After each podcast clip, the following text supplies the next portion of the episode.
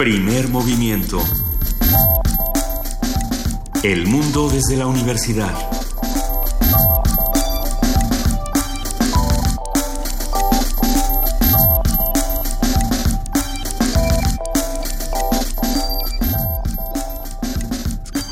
Muy buenos días, son las 7 de la mañana con 6 minutos. Estamos empezando primer movimiento este, este día, este miércoles 17 de mayo. Querido Miguel Ángel Quemain, buenos días. ¿Cómo Hola, estás? buenos días Lisa, buenos días Juana Inés que viene llegando ¡Qué emoción! de su, de su misión secreta. Juana Inés de esa se acerca al micrófono, deja 30 maletas diferentes, Sí. deja por ahí una, una máscara eh, de, de gases, deja, ¿qué, qué más trae Juana Inés? Unas La antenas la- la- la cibernéticas. gabardina. Una gabardina. ¿A dónde te fuiste, querida Juana Inés, de esa jefa de información? Te queremos, te extrañamos y te damos la bienvenida con mucho gusto. Podría contártelo, pero tendría que matarte. Ah, no. Hoy es un día importante para todos los que estamos por aquí. Por supuesto que el día de ayer estuvimos discutiendo mucho lo que pasó con Javier Valdés eh, y sobre todo estuvimos atendiendo todas las distintas manifestaciones que hubo en, nuestro país, que hubo en la Ciudad de México. Es todo un tema que se va a tener que seguir discutiendo a lo largo del programa. Y hoy amanecemos con una noticia importante. Eh, como ustedes bien saben y como lo discutíamos el día de ayer también, hoy es el Día Internacional en contra de la homofobia y la transfobia y, y es interesante ver cómo se, se está llevando a cabo no una celebración, sino una suerte de reclamo y también de, de conmemoración alrededor del mundo. Acaba de ser liberada Chelsea Manning en los Estados Unidos y es importantísimo. Chelsea Manning recibe el perdón, eh, por, el perdón, es que es muy raro, ¿cómo, cómo se dice? El este asunto? indulto. el indulto por parte de Obama antes de terminar con su con su mandato y sale precisamente el Día Internacional en contra de la homofobia y la transfobia. Hay que decir que Chelsea Manning antes era conocida como Bradley Manning, este soldado estadounidense que fue eh, sentenciada a 35 años de cárcel, si no me equivoco, por filtrar archivos importantes a WikiLeaks, ¿no? Y por, por poner en riesgo la seguridad nacional de los Estados Unidos. Entonces, es todo, ese sí es todo un tema que también se tendrá que discutir. Es un tema donde se juntan muchas cosas porque parte de- del argumento de la defensa de Chelsea Manning era que la, la habían colocado en una prisión para hombres. Y eso había provocado una serie de, eh, de problemas, le había traído una serie de problemas y de, y de conflictos adentro de, de esta institución penitenciaria, que hablaremos hoy sobre las instituciones penitenciarias de diferentes maneras, pero eh, pero sí, lo que, lo que sucede ahora, y escuchaba una, una entrevista hoy en la mañana, lo que sucede ahora es que eh, tanto Trump como varios eh, miembros de la cúpula republicana se han manifestado abiertamente en contra de, de, de Chelsea Manning. En su momento Donald Trump la, la llamó una traidora. Así es. Eh, y este y entonces bueno pues pues sale a un a un país que sabe cuya cúpula sabe que no la quiere entonces bueno esto se se suma ya al, al interminable eh, al, al interminable luz de dimes diretes se va Trump no se va Trump lo odiamos todos no, lo odiamos más menos todos Ayer estuvo bueno ¿Qué porque está sucediendo? Cuando, cuando hablamos con Raquel Saed Grego, precisamente lo que estaba haciendo y no estaba haciendo Trump, y que además nos dieron buenos ataques de risa con muchas de las notas que, que nos compartía Raquel, eh, pues sí, se hablaba de, de la posibilidad o la no posibilidad de un impeachment, de un futuro impeachment, con todo lo que está pasando con la información confidencial.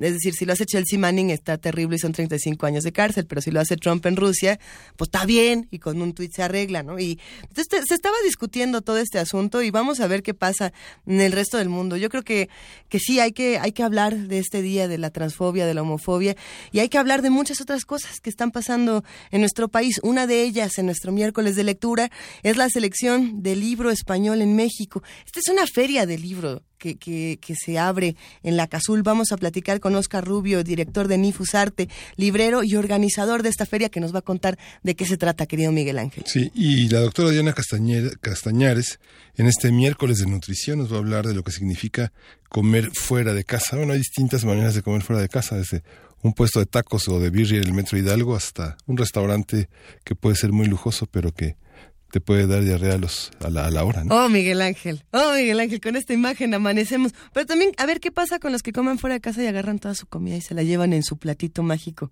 Aquí el equipo de Comer, primer comer en el movimiento. parque. Ajá, aplica el picnic. Eso, eso sí lo he notado. Tenemos una nota internacional y una nacional interesantes. En la nacional, prisión preventiva para menores infractores.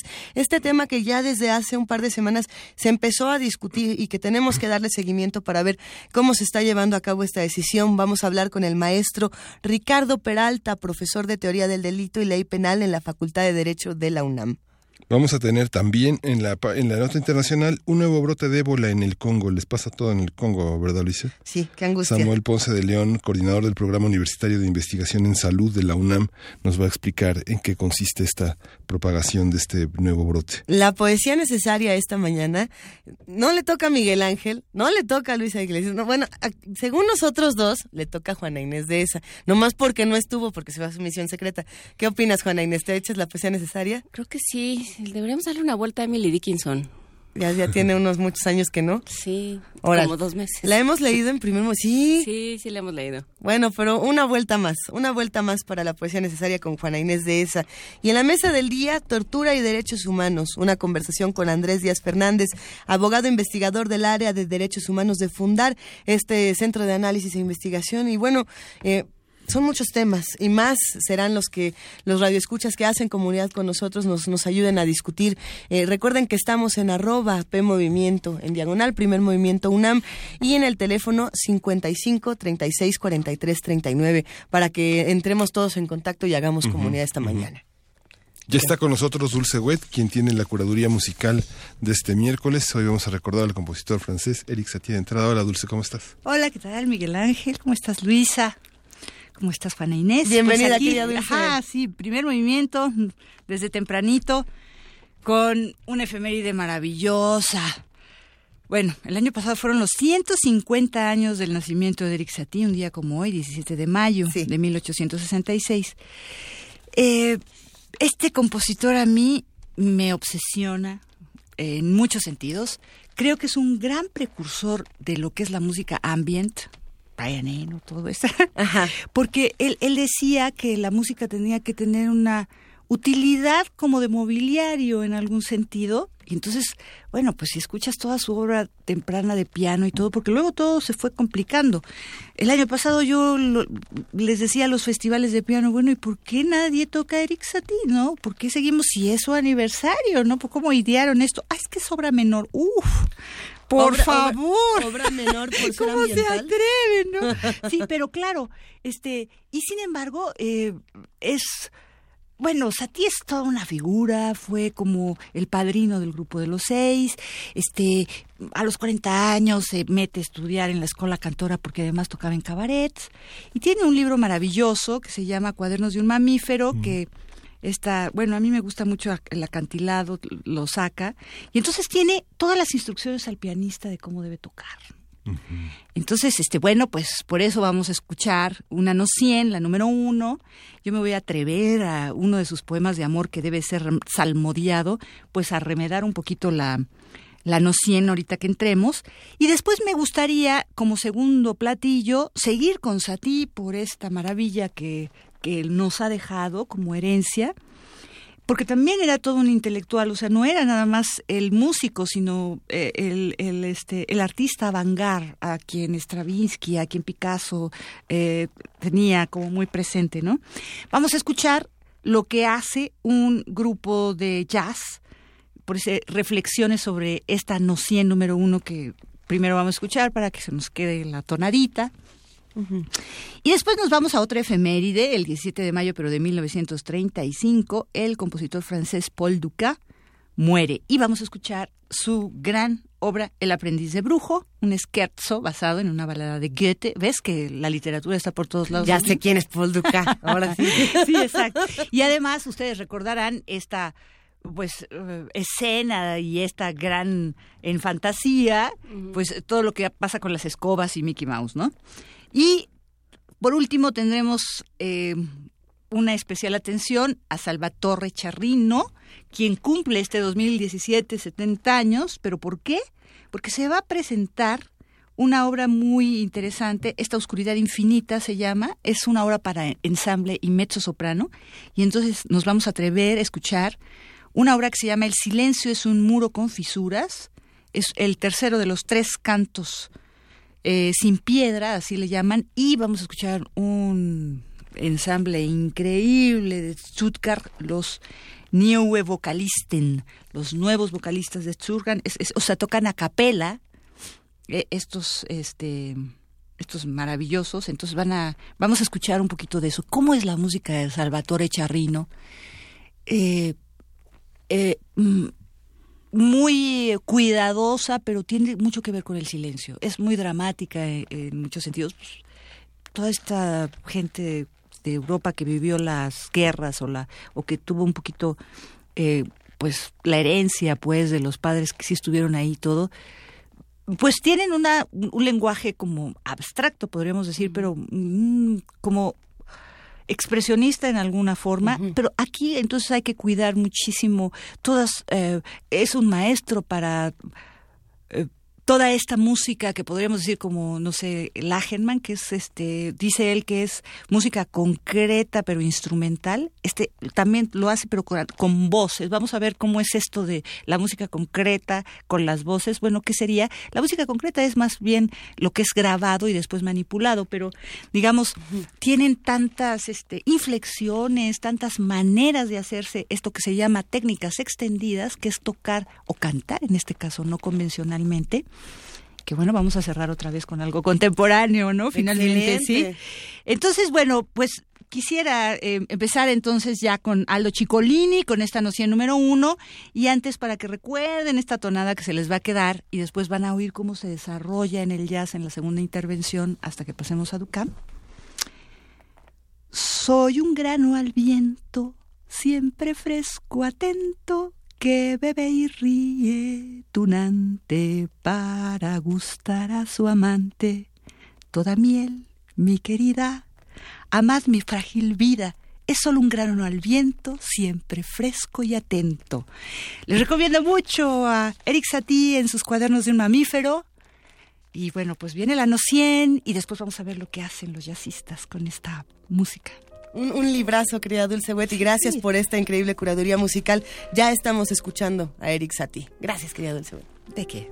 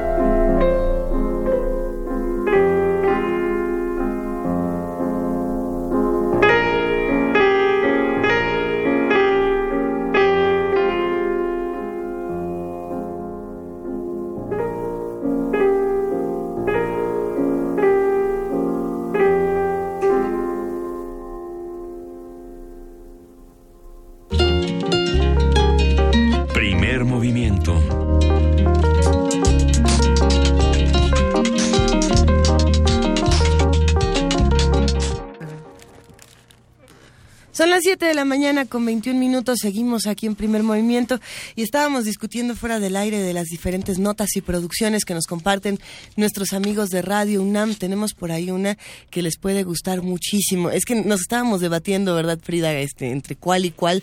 Pero ¿qué mandamos de regalo? ¿Qué le podemos mandar de regalo a los que nos escuchan? Estas son las joyas de la fonoteca, muy cerca de cumplir 80 años de Radio UNAM. Le mandamos un gran abrazo a Yolanda Medina. Joyas de nuestra fonoteca. Radio UNAM.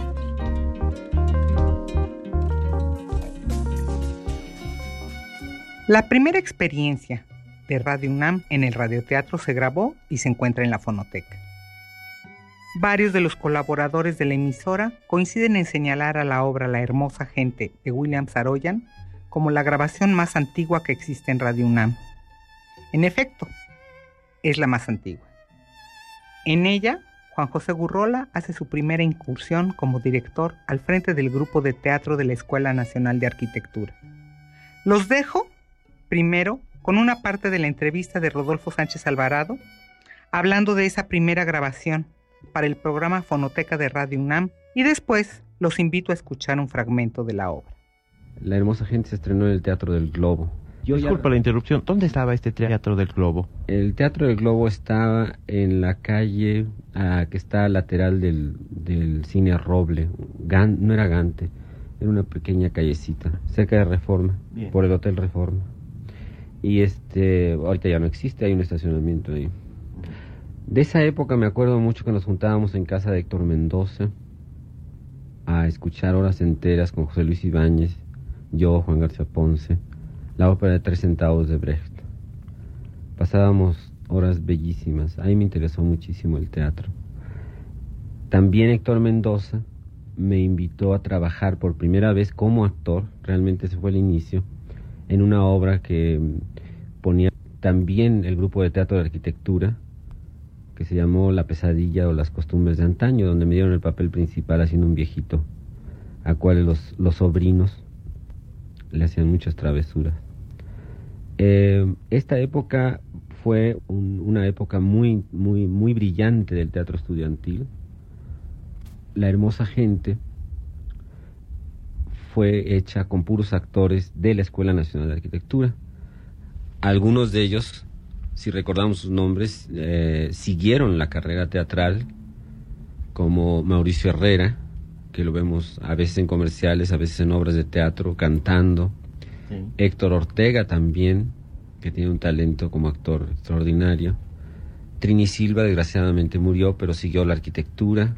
Y otra persona que colaboró conmigo bastante fue Alberto Dalal, también después seguimos bastante juntos, trabajando en diferentes cosas. Alberto Dalal siempre quiso ser actor, siempre quiso ser de comedia musical.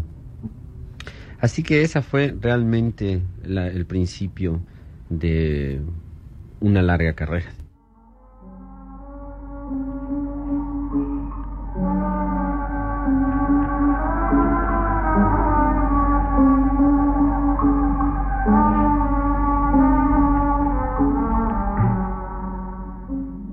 Santa. ¿Qué leíste en la biblioteca pública? La enciclopedia, acerca de los colibríes. Son maravillosos. Sí, pueden volar hacia atrás. Y son graciosos también. Luchan con pájaros más grandes que ellos. Pero yo habría podido abrir diez puertas por esa que él abrió. ¿Cómo ocurrió? ¿Llegaste a la puerta junto con él?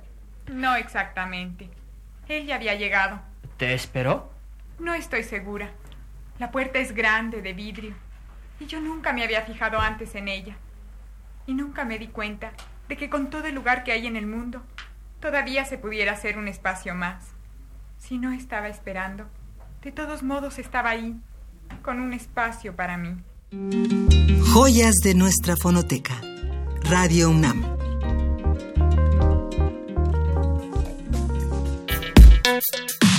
Miércoles de lectura. Del 17 al 22 de mayo se llevará a cabo en la Casa Universitaria del Libro la Feria Selección, el libro español en México, cuyo propósito es acercar al público a un tipo de edición selecta y cuidada en su forma y contenido. En este evento se reúnen al libro antiguo, el libro de artista, el facsímil y la obra gráfica original. Destaca la presencia del libro español como una exposición que durará los seis días de la feria. Además habrá talleres, conferencias y muchas actividades culturales para todo el público. Se puede consultar más información en el sitio web feriaselección.com. Para hablar a detalle sobre esta feria nos acompaña Oscar Rubio, quien es director de Nifus Arte, con más de 15 años de experiencia en el sector librero y coorganizador de la feria. Eh, hola Oscar, buenos días. Hola, buenos días, ¿cómo estáis?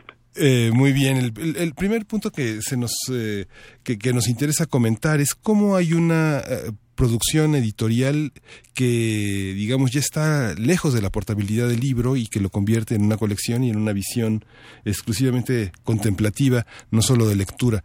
¿Cómo, ¿Qué es lo que vamos a ver en esta muestra que está en la Casa Universitaria del Libro? ¿Cómo fue curada y qué, qué, habrá, qué habrá a la venta para poder hacer portable la belleza del libro? Bueno, pues os puedo comentar, como, como bien habéis dicho, en ¿eh? lo que es la, el resumen, en la presentación de la feria, pues es una feria dedicada a lo que es eh, diferentes manifestaciones de el, libro, ¿no? Lo que sería el libro de artista, eh, lo que es el libro antiguo, el facsímil y la edición de obra gráfica original. También es lo que es el, libro de arte, ¿no? Con, con libros importantes como, por ejemplo, de, de Franco María Rizzi, ¿no? Eh, allí lo que podemos ver son, bueno, pues eh, intentamos traer algo de, lo mejor de España, eh, pues por ejemplo con eh, la empresa Moleiro de facsímiles, eh, con Libre Ediciones, de lo que es el libro de artista, se une también algo de lo mejor de México, como por ejemplo la empresa Rosa María Porrúa, que tiene, podemos ver allí una, un despliegue de, libros antiguos, la verdad que espectaculares, y sí está dedicada a lo que es, digamos, un tipo, un tipo de edición que mm, hoy en día está conviviendo con lo que son eh, todo lo que es el desarrollo de las nuevas tecnologías y que nos aportan, mm, por un lado, sí, lo que es el coleccionismo, pero también otra, digamos, eh, otros atractivos de lo que es el libro, es decir, poder contemplar lo que es una obra de arte dentro de la edición, eh, poder contemplar a lo mejor una fotografía eh, en vivo una buena fotografía de grandísimos artistas, como por ejemplo en el caso eh, de la editorial Franco María Ricci, pues con Massimo Listri, cosa que no nos puede permitir, a lo mejor, eh, lo que es las nuevas tecnologías, que sí nos aportan muchísima información y tienen que convivir exactamente igual ahora mismo con este tipo de ediciones. Nos ha tocado asistir a, diversas ferias de, libro de artista, por supuesto, de, encuadernadores, no solamente eso, de muchos libros antiguos. Y hay algo que llama mucho la atención. Si bien está este debate de qué es más importante, el texto o el libro como un objeto en sí mismo, que es algo que pasa mucho ahora con estos libros digitales y con, con los libros no digitales y demás, eh, pasa que uno se acerca a, a donde están los libros antiguos, los huele, los toca, se enamora y de pronto le dicen cuánto cuesta, ¿no? se, ve, que te gusta el buen libro. ¿eh? Sí, ese es el drama. Nos ha pasado que llegamos y decimos, bueno, es que esta edición maravillosa, bueno, me la llevo a ver en cuánto, y te, cuando te dicen que está como en 70 mil pesos, la impresión es tal que lo puedo encontrar en internet, ¿no? Pero por supuesto que también, más allá de si, son muy caros o no son muy caros, hay un valor muy especial en estos libros y hay un valor como en la historia que, tienen detrás todos estos libros. ¿Cómo se mide eso? Más allá del dinero, no del dinero, o de esa impresión, ¿qué, tenemos que atender cuando estamos frente a estos libros tan especiales?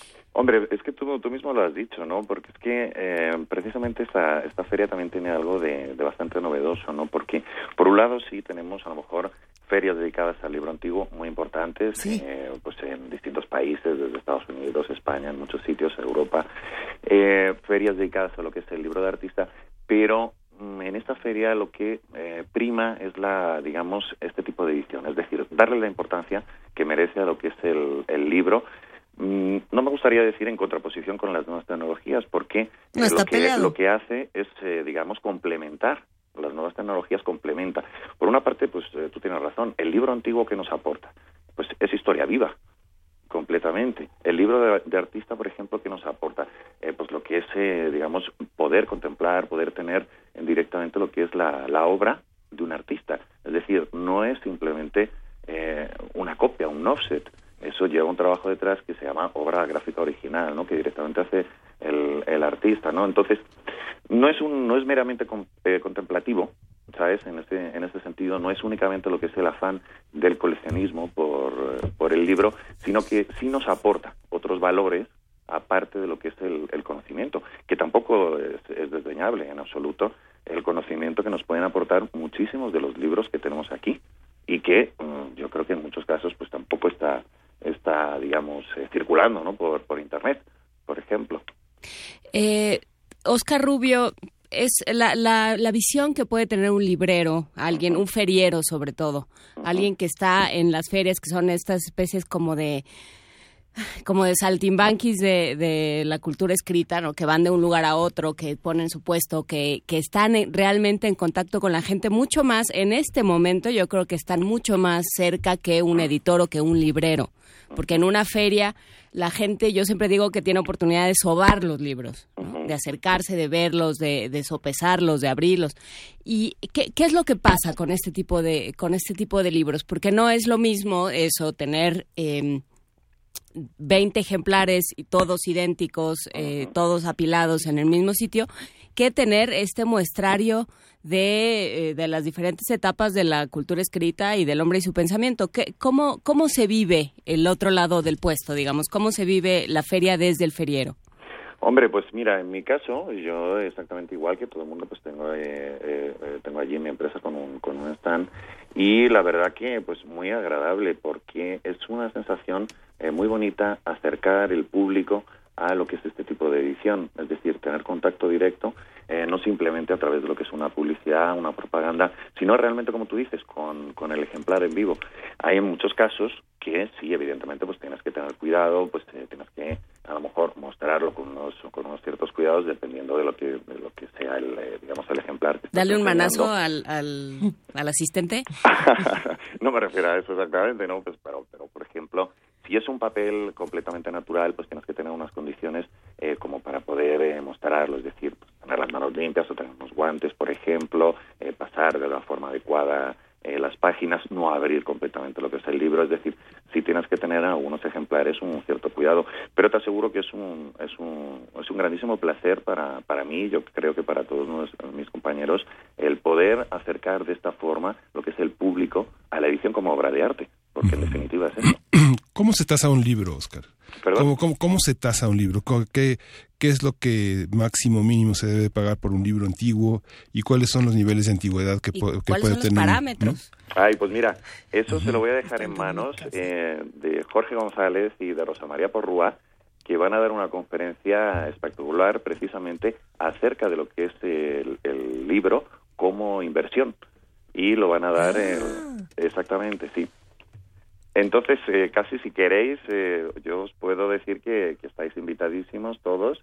Es, eh, si no me equivoco, el día 18 a las 6 en la sala de, de conferencias y podéis asistir porque eh, yo creo que va a ser una conferencia interesantísima y que nos va a ampliar muchísimo. Mm, Yo te puedo resumir un poquito, eh, pues depende de muchas cosas. Si estamos hablando de distintas facetas de lo que es el libro, hablamos del libro antiguo, por ejemplo, eh, depende muchísimo de la importancia que tenga el libro, depende mucho del estado en el que está el libro, depende muchísimo de los ejemplares que existan a la venta. Es decir, no es lo mismo, por ejemplo, eh, una Biblia de Gutenberg, por ponerte un extremo, ¿sabes? Que, que a lo mejor pueden existir, pues no lo sé, a lo mejor 10 ejemplares en todo el mundo, que a lo mejor eh, pues un libro del siglo XVIII que puedan asistir a la venta, a lo mejor 200, 300 ejemplares todavía. En cuestión del libro de artista, por ejemplo, pues estamos eh, estamos hablando muchísimo de lo que es la tirada, la técnica, por ejemplo, del propio artista, de la firma. O sea, son, son muchísimas eh, cuestiones lo que tienes que, va- que valorar eh, antes de lo que sea tasar un, un libro. Bueno, y, y entonces a diferencia de otras ferias de libro o de otros lugares donde podemos encontrar librerías y demás, eh, ¿cuáles serían los más buscados? Si no tenemos, eh, digamos, un, un montón, un tiraje enorme donde digamos, ok, lo que quiero es este clásico que se vende en todas partes, ¿cuáles son los libros que más se buscan en una feria como selección? Los libros que, que más se buscan, yo no te, ahí la verdad que no te podría decir exactamente. Hay que, hay que ir y explorar. Hay que ir y explorar eh, y seguramente que, que es, eh, es un poco así, ¿no? Es decir, es ir, ver, disfrutar un poco la feria y muchas veces pues tampoco buscar nada en concreto, que es cuando encuentras. Por lo menos a mí es lo que me pasa. Con, con la, con esa conversación sobre las nuevas tecnologías, eh, ¿hay una visión que permita pensar que un libro de hoy se va a convertir en un libro antiguo valorado. No sé, uno piensa en la feria de Frankfurt que está llena, digamos, de gente de gente de eh, Taiwán, China, este Malasia que están Corea. Corea que son que son los que son los que maquilan, ¿no? Tal vez son los países que menos lectores tienen de literatura o de humanidades, pero son los que más maquilan y que son libros más bellos. A pesar de que eh, los países europeos eh, Alemania, Inglaterra, Francia, España tienen los grandes diseñadores de libro. ¿Cómo, cómo se, ¿Cuáles son los libros, cuáles son los mercados asiáticos de hoy que hacen el libro que trascenderá eh, como libro europeo antiguo? Los, el, el libro el libro asiático contemporáneo te refieres yo me imagino que sí que evidentemente pues eh, en un futuro pues se valorará también como como libro antiguo. Exactamente igual que el, el mercado americano o el, o el mercado europeo existen ya libros pues no lo sé por, por ejemplo si hablamos de, de arte moderno pues hoy en día ya están prácticamente valorados no como como libro antiguo. Sí, es, es interesante lo, lo que sucede, porque también, bueno, con la irrupción de la celulosa, eh, en, en el caso de los libros de línea, digamos, de los libros que, que se producen de manera masiva, pues tampoco piensa uno que vayan a durar demasiado, ¿no? No están hechos para durar. ¿No? Y también uno se cuestiona, bueno, en, en 20 años, en 30 años, las librerías o los, las bibliotecas probablemente estén llenas de, la, de los mismos ejemplares del siglo XVII y del siglo XX y XXI no va a quedar nada. Bueno, sí, sí es, es, es posible, ¿no? Pero eh, bueno, también tenemos, nos han llegado hoy, pues si hablamos de, de México, eh, obras pues muy importantes como aquellos grabados que, que hacía José Guadalupe Posada Claro. y eran sobre un papel, eh, pues que era un papel de periódico, un papel normal que pues, pues la verdad que este, muchos de los ejemplares están completamente deteriorados. Pero bueno, ahí cada vez yo creo que la sociedad va teniendo más, digamos, conciencia de lo que es eh, nuestra propia historia y precisamente de esto, de lo que es el, el libro como testigo vivo, ¿no? la edición como testigo vivo de, de esa historia y cada vez se va cuidando un poquito más y cada vez van avanzando más las técnicas de, de conservación. Yo pienso que sí, que sí, por lo menos con- conservaremos algunos de los ejemplares.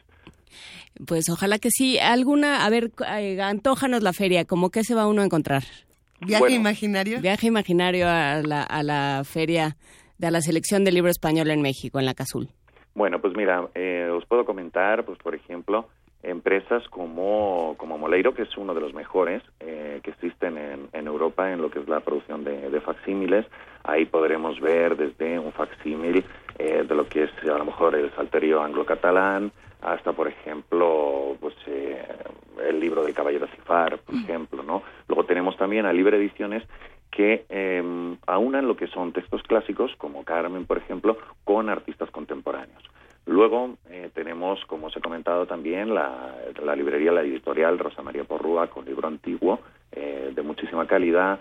Tenemos también una representación de, de Limba, de Bellas Artes también, de la Coordinación de Humanidades. Tenemos también pues empresas, empresas como, eh, por ejemplo, Ditoria, eh, Diéresis, por ejemplo, tenemos también eh, pues algunas otras empresas como la librería Urbe que también manejan un libro antiguo sobre todo eh, dedicado perdón eh, de origen de origen de aquí de México de origen mexicano eh, de un nivel eh, pues bastante bueno. Tenemos una representación de la obra de Franco María Ricci que como sabéis pues es uno de los editores digamos más prestigiosos no que han Ujú. existido con grandísimas colecciones eh, por ejemplo de fondo antiguo como Los signos del hombre, ahí tenemos una representación de aproximadamente 12, 14 obras y una parte de lo que está, digamos, editando eh, ahora mismo.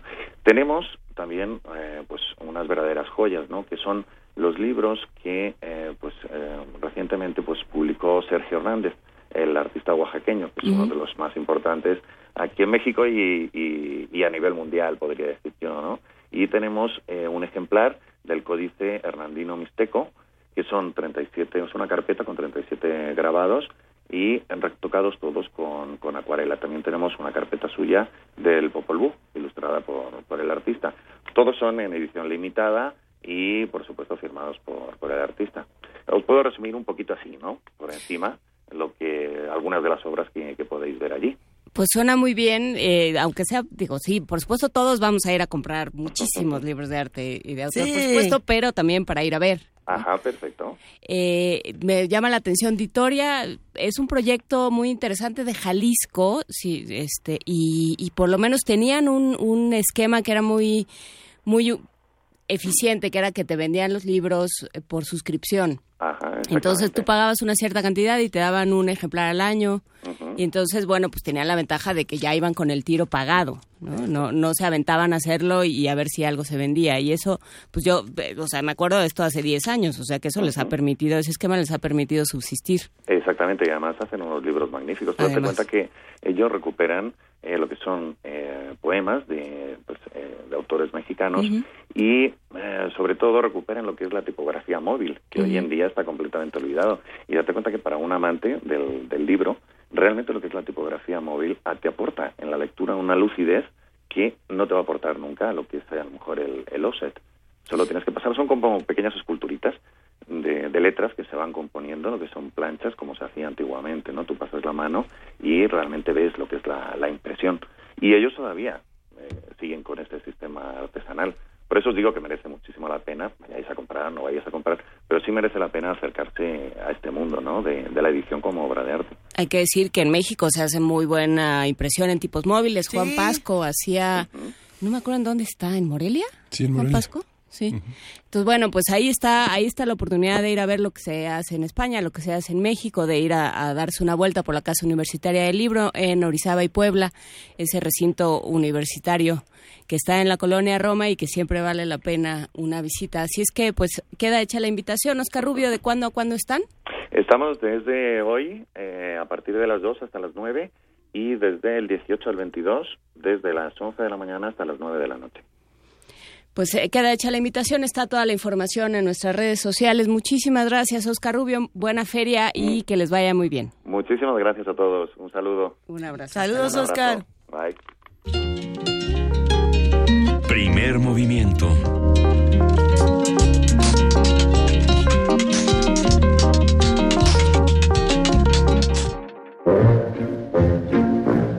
Nutrición y activación.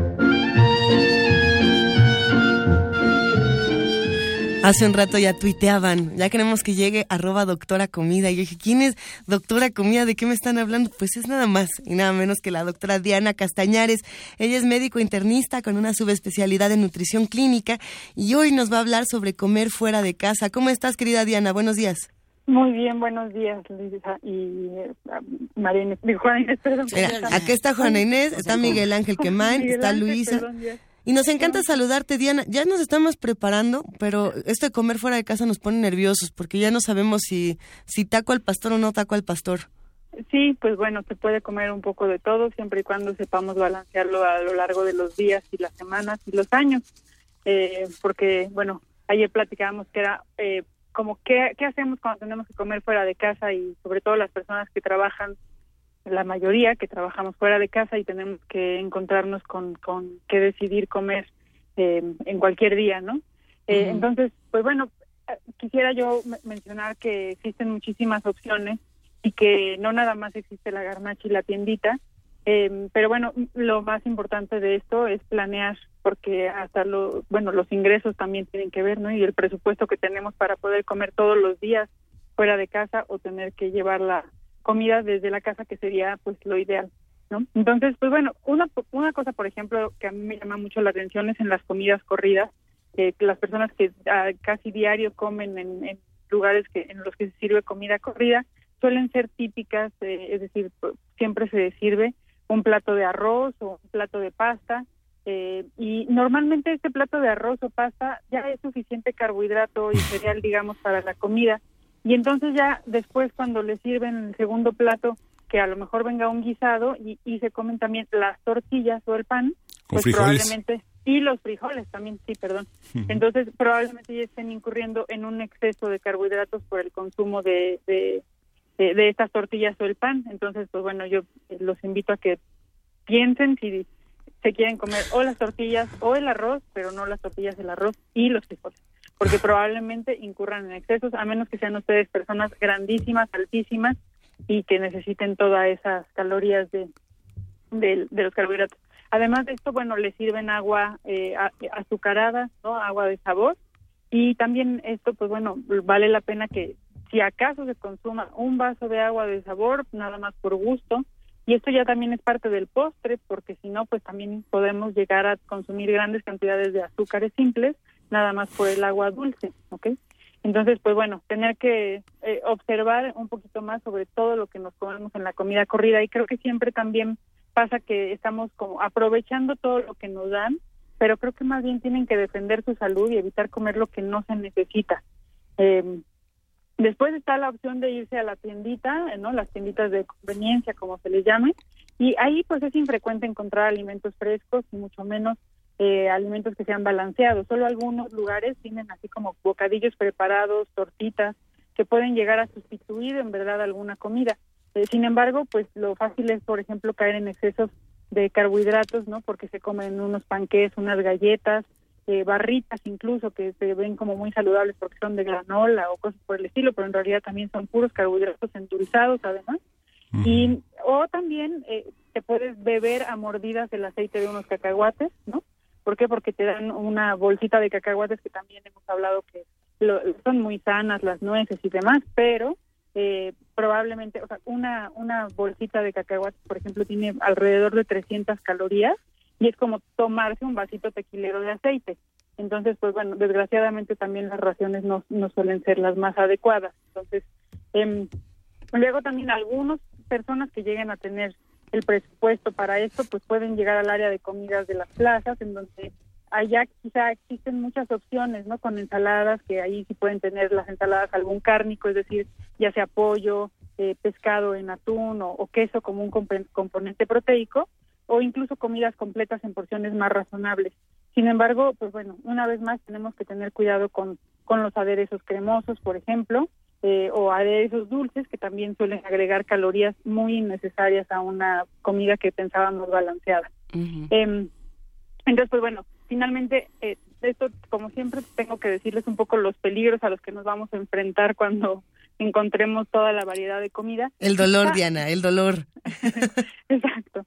Lo, eh, lo mejor en términos de, de nutrición y economía, pues es planear, planear, planear y tener la comida lista desde la casa. Podemos llevar guisados, tostadas, sándwiches, ensaladas, este, ensaladas con leguminosas, eh, cosas que se puedan comer frías. Y bueno, también planear que esto se organice, ¿no? O sea, yo pienso que podemos ser un poco como en las escuelas en las que una semana alguien lleva la comida, otra semana otra persona, o cada quien lleva una parte de la comida. En los hospitales nosotros lo vemos mucho, ¿no? Las enfermeras se reúnen y siempre están muy organizadas para llevar su comida y pues esto funciona porque además pues de verdad resulta económico y todos podemos terminar con un, un buen banquete y mucho más balanceado y, y, y nutritivo que lo que podemos comer en la calle, ¿no? A ver, Diana, creo que uno de los de las grandes eh, te saluda María Inés. Eh, oh, oh, perdón, era inevitable. A ver, eh, uno de los grandes eh, problemas, uno de los grandes conflictos a la hora de comer fuera son las proteínas, porque esas son muy difíciles de conservar y, y, y, eh, a nadie, todo el mundo prefiere una tortilla, o o bueno, no Sí. todo el mundo, pero es, es común que, que la, la- el conflicto sea entre nutrirse y llenarse. Ajá. ¿no? Pongámoslo en esos términos. Sí. Entonces hay esta idea de que una tortilla más eh, el arroz más una sopa de coditos ¿no? Ajá. va a ser eh, va a ser mucho mejor porque me, porque me voy a sentir más satisfecho cuando termine. Y sin embargo, a la mitad de la tarde voy a, a sentir que el mundo no vale nada. Sí, probablemente. O sea, lo dices por el exceso de carbohidratos y que eso también Por el eh, rebote. te cansa, ¿no? O sea, el, eh, ¿por qué? Porque de repente se producen ma- muchas cantidades de insulina incluso para poder eh, compensar todos estos carbohidratos consumidos y entonces al rato tenemos hambre otra vez, ¿no?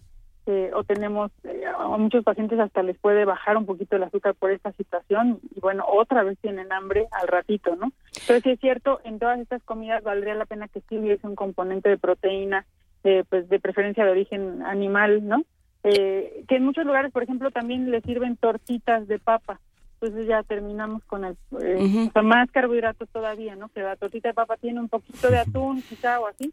pero terminó siendo a fin de cuentas este, otro carbohidrato. Tortitas de papa con totopos y frijolitos. Y esas, a ver, a ver, muchachos, seriedad. Y esas bolsitas de atún, por ejemplo, que vende que pues no es lo más divertido del mundo, pero No, no, no, es- está bien, o sea, en realidad eh, un- una persona eh, de un tamaño normal, ¿no? O sea, bueno, un hombre sobre todo, a lo mejor con una latita de atún o bolsita de atún sea suficiente para su consumo proteico o a veces hasta un poquito menos necesite. Y las mujeres, la mayoría también por ser más pequeñas, con eso suele ser suficiente para el consumo proteico, ¿no? Y a veces ya se venden los atunes para contenedor, ¿no? Entonces, este, pues bueno, también puede ser algo eficiente. Sin embargo, claro, no podemos consumir productos enlatados todos los días eh, y pues bueno, es una opción que sí podría ser un poco más saludable de vez en cuando, si, nada más pensamos en el componente proteico. ¿Por qué? Porque si le agregamos la sal, los conservadores y todo lo que viene en la salmuera, pues ya tampoco es lo más conveniente.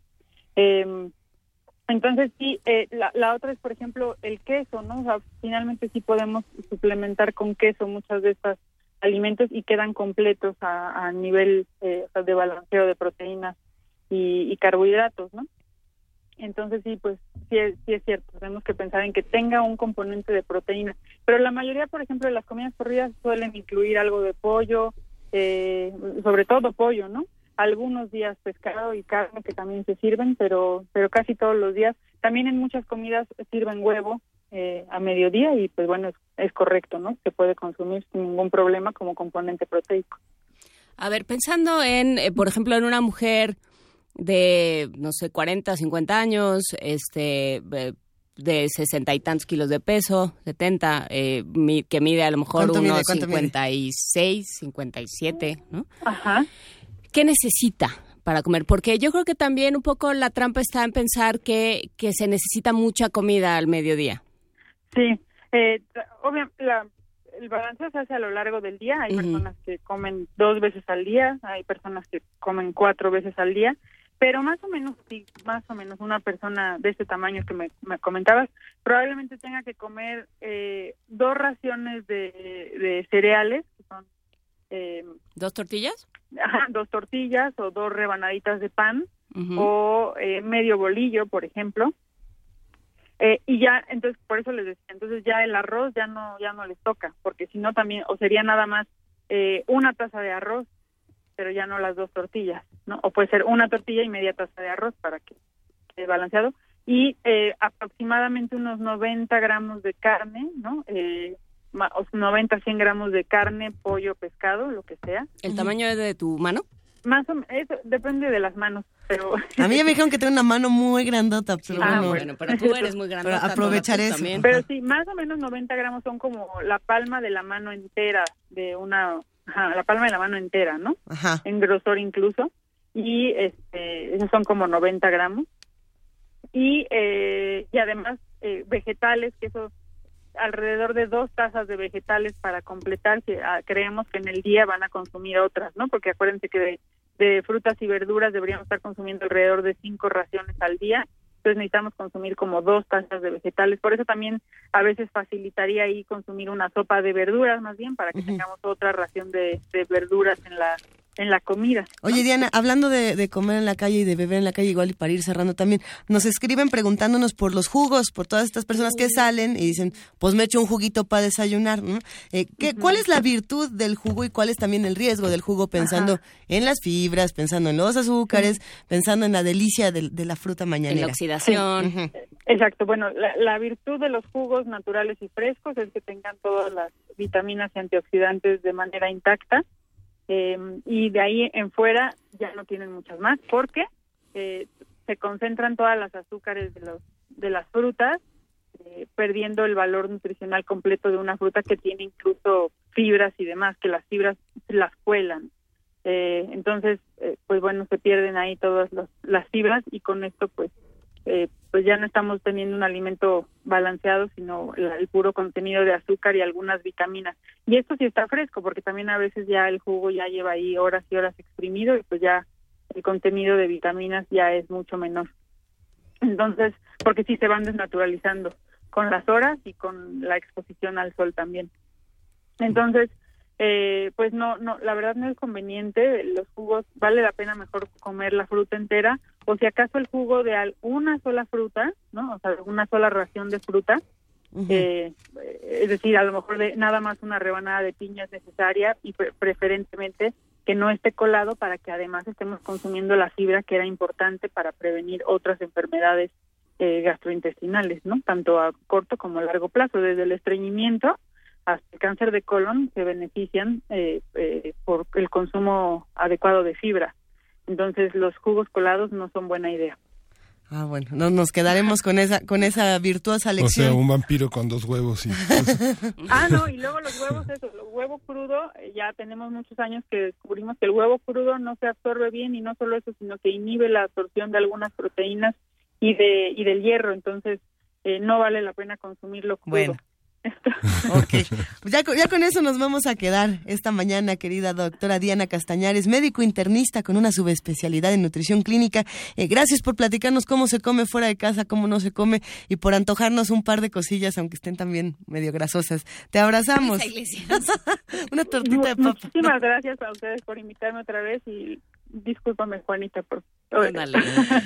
Nos vemos. Hasta luego. Para, para Diana Castañares, para todos los que hacen comunidad con nosotros, porque también nos estaban recordando una película que, que luego platicamos, de alguien que tiene mucho sobrepeso y que toma jugos verdes y que baja como 700 kilos o algo así, pero yo digo que eso son cosas muy peligrosas. No, no, y no, no, no, no. En fin, vamos a ver esa película y lo platicamos. Nos tenemos una nota, querido Miguel Ángel, y este es Sí. el CUEC.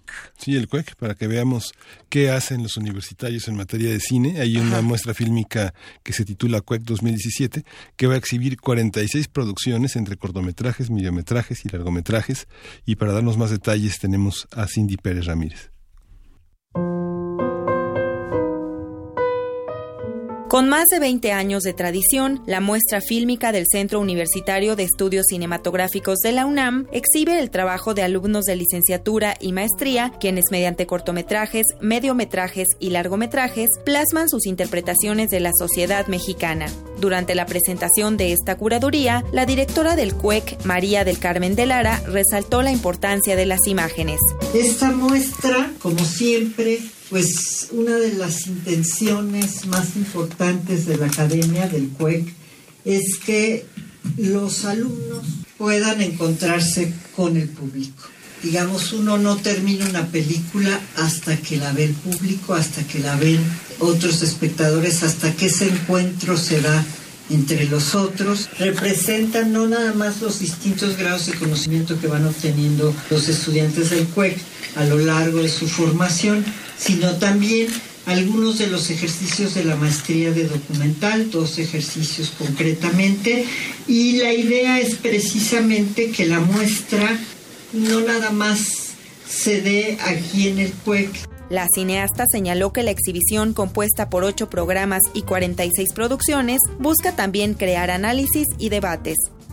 Pensamos que cada vez solo a través de la cultura lograremos tener un debate sobre las expresiones y sobre lo que está pasando en esta sociedad y podemos también de esta manera, nuestro granito de arena, tratando de romper con esta disociación donde la cultura no permite que se abran de alguna manera nuevos espacios críticos y que nosotros creemos que las obras que se hacen en el CUEC son obras críticas que nos pueden permitir también formar y hacer pensar una sociedad de manera distinta, que podamos combatir más los temas de los derechos que estamos perdiendo a partir de lo que les decía yo inicialmente, la violencia, la militarización que hay en México. La muestra fílmica CUEC 2017 tendrá lugar en 20 sedes, como la Cineteca Nacional, varios de los auditorios de los campus universitarios y, adicionalmente, la Casa de Cultura de la UNAM en Morelia, Michoacán, y el Cine Villa Olímpica de la Delegación Tlalpan. Para consultar el programa, visite la página web www.cuec.unam.mx. Para Radio UNAM, Cindy Pérez Ramírez.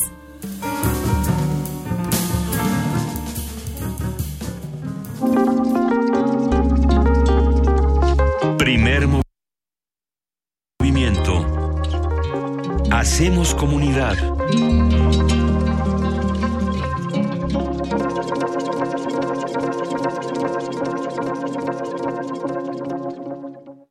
Corte informativo.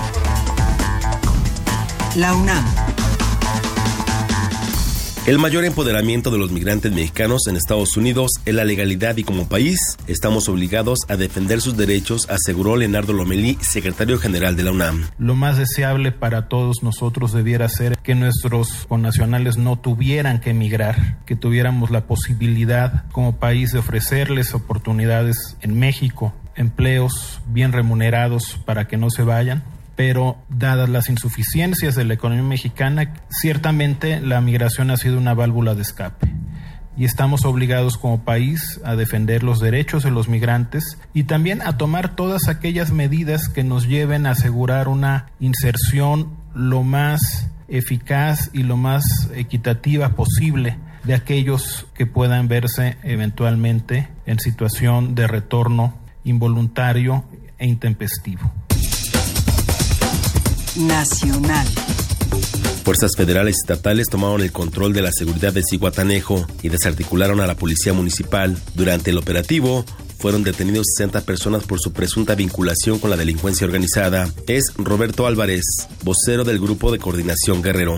Se logró la detención de tres presuntos delincuentes que están siendo trasladados en estos momentos fuera del municipio de José Azueta para someterlos a proceso. Dichos individuos desde hace varios días tenían la operación de la Policía Municipal de José Azueta, Ciguatanejo, y están vinculados con grupos delictivos. La Procuraduría de Tamaulipas ofreció una recompensa de hasta un millón de pesos por información que permita la captura de los homicidas de la activista Miriam Elizabeth Rodríguez Martínez. Estados Unidos seguirá apoyando a México en la lucha contra el narcotráfico, aseguró Roberta Jacobson, embajadora de la Unión Americana en nuestro país. Los Estados Unidos y México están profundamente comprometidos en contrarrestar esta amenaza. Al mismo tiempo, debemos velar por la seguridad de los cuerpos policíacos y del personal médico y científico, ya que son ellos quienes están tratando de detener el flujo de estos medicamentos además de analizar las evidencias obtenidas con el objetivo de llevar a los traficantes ante la justicia. Economía y finanzas. El secretario de Hacienda, José Antonio Meade, pidió al Senado aprobar la ley para prevenir y sancionar el robo de combustibles, que implica imponer penas de 20 a 30 años de cárcel y multas hasta por 1.826.000 pesos a quienes cometan este delito. Es una estrategia que implica el compromiso de muchas instancias del gobierno federal, que, pero que para que sea exitoso tenemos que desdoblarla a nivel de cada estado con algunos elementos genéricos, pero con algunos elementos y problemáticas que son específicas a cada estado. Internacional. La Cámara de Representantes de Estados Unidos solicitó a la FBI todos los documentos que su exdirector James Comey elaboró sobre sus conversaciones con el presidente Donald Trump. El presidente de Venezuela, Nicolás Maduro, decretó un nuevo estado de excepción que restringe garantías constitucionales en todo el país. Hasta aquí el corte, en Nora más información. Escuchas XEUN Radio UNAM.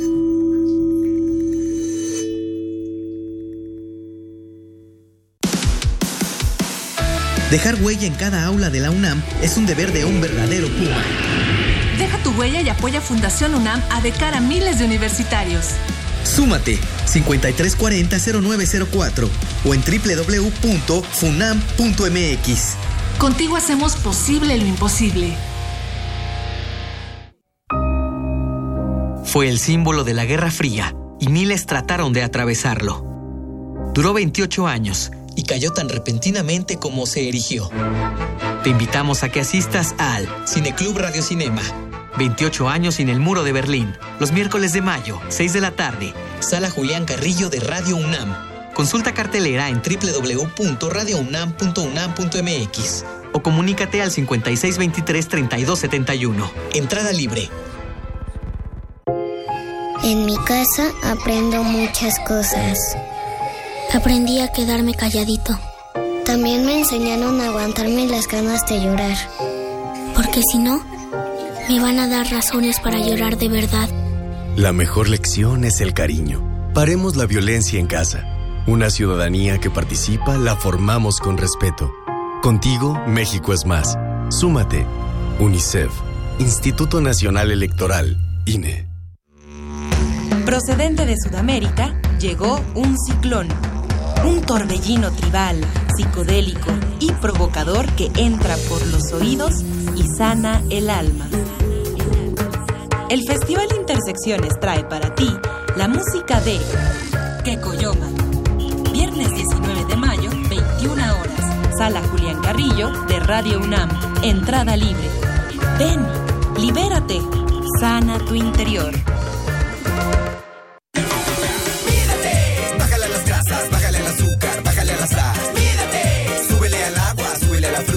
Al vegetal. Antes de ponerle sal a tus alimentos, pruébalos. Muchas veces no la necesitan y con menos sal son más sanos. Bájale a las grasas, bájale al azúcar, bájale a la sal. Mídate. Súbele al agua, súbele a la fruta, sube al vegetal. Más vale prevenir. Secretaría de Salud. ISTE. IMSS. Una galería para descubrir sonoridades del mundo poco conocidas. Abre la puerta del Gabinete de Curiosidades. Serie que recupera y analiza audios y grabaciones de diversos archivos sonoros. Domingos a las dos y media de la tarde con Frida Saldívar y Luisa Iglesias. Somos coleccionistas de sonidos.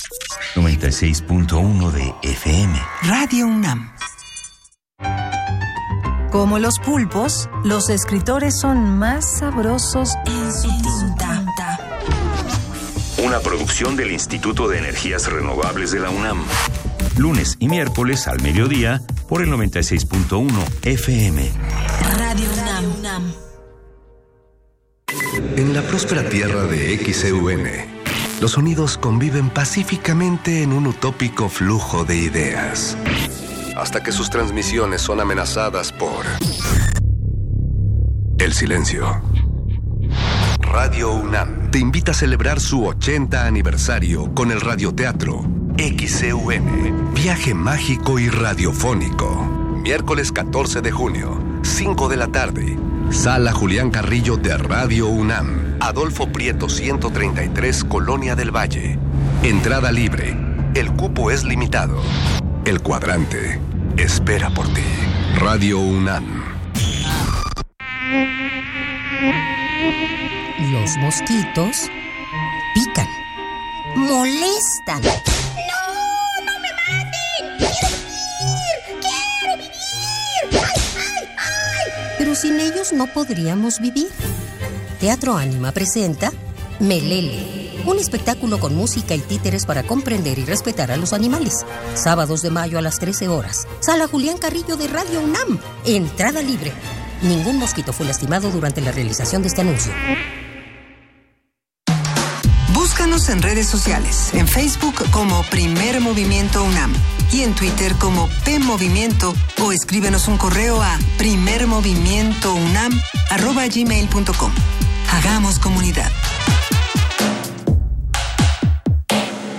Son las 8 de la mañana ya con 9 minutos, casi con 10 de este miércoles 17 de mayo y estamos celebrando muchas cosas, por supuesto, aquí desde la universidad. Ya tenemos el nombre del documental, eh, pero además creo que esta conversación sucedió completamente fuera del aire, así que va a ser extraño, pero el documental que habla sobre este ser humano que solamente toma jugos verdes y baja 700 mil kilos. Y, se y la pasa muy mal y rebota y, y, todo y rebota y además pues su salud es, es interesante ver todo lo que le ocurre se llama Fat Sick and Nearly Dead algo así como eh, Gordo, enfermo, y moribundo. y moribundo. Este documental es del 2010, cuenta la historia de un sujeto que decide bajar pro- aproximadamente 150 kilos. Y, y, pues bueno, habrá que preguntarnos qué pasa por estar comiendo nada más jugos, bebiendo nada más jugos en las mañanas, en las tardes, en las noches.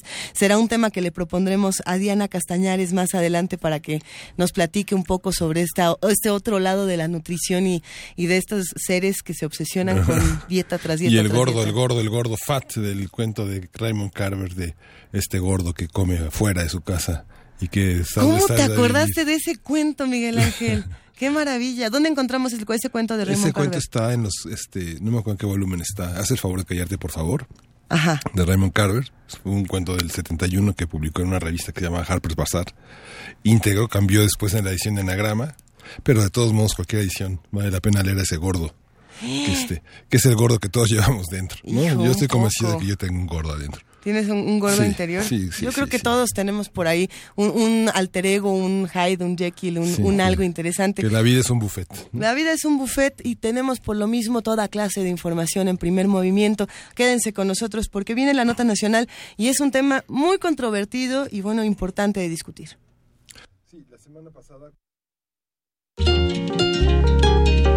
Primer movimiento.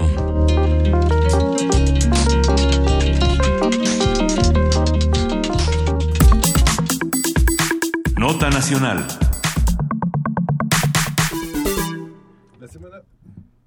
La semana pasada, con ocho votos a favor y tres en contra, la Suprema Corte de, de Justicia de la Nación aprobó la constitucionalidad de la prisión preventiva para los menores de edad en caso de que hayan participado en delitos graves como homicidio calificado, narcotráfico, delincuencia organizada, terrorismo, extorsión, ex- extorsión agravada, violación, lesiones graves, trata de personas y robo con violencia. La prisión preventiva no podrá ser mayor a cinco meses y se usará solo en caso, bueno, solo como medida extrema para menores infractores a partir de los 14 años de edad. El ministro Parado Rebolledo declaró que la prisión preventiva avalada es diferente a la utilizada para adultos en procesos penales, ya que en este caso se trata únicamente de un internamiento preventivo. Eh, es muy extraño lo que lo que está pasando en este sentido, pero vamos vamos a discutirlo entre todos, Miguel Ángel. Sí, la CNDH señaló que esta medida se aparta del sistema constitucional de justicia para adolescentes y atenta contra la libertad personal y el principio de presunción de inocencia. Vamos a conversar con la maestra, es- no, vamos a conversar con el maestro Ricardo Peralta, quien es profesor de teoría del delito y ley penal en la Facultad de Derecho de la UNAM. Buenos días, Ricardo Peralta, ¿cómo estás? Muy bien, me da mucho gusto saludarlos, es un honor estar con ustedes en su programa.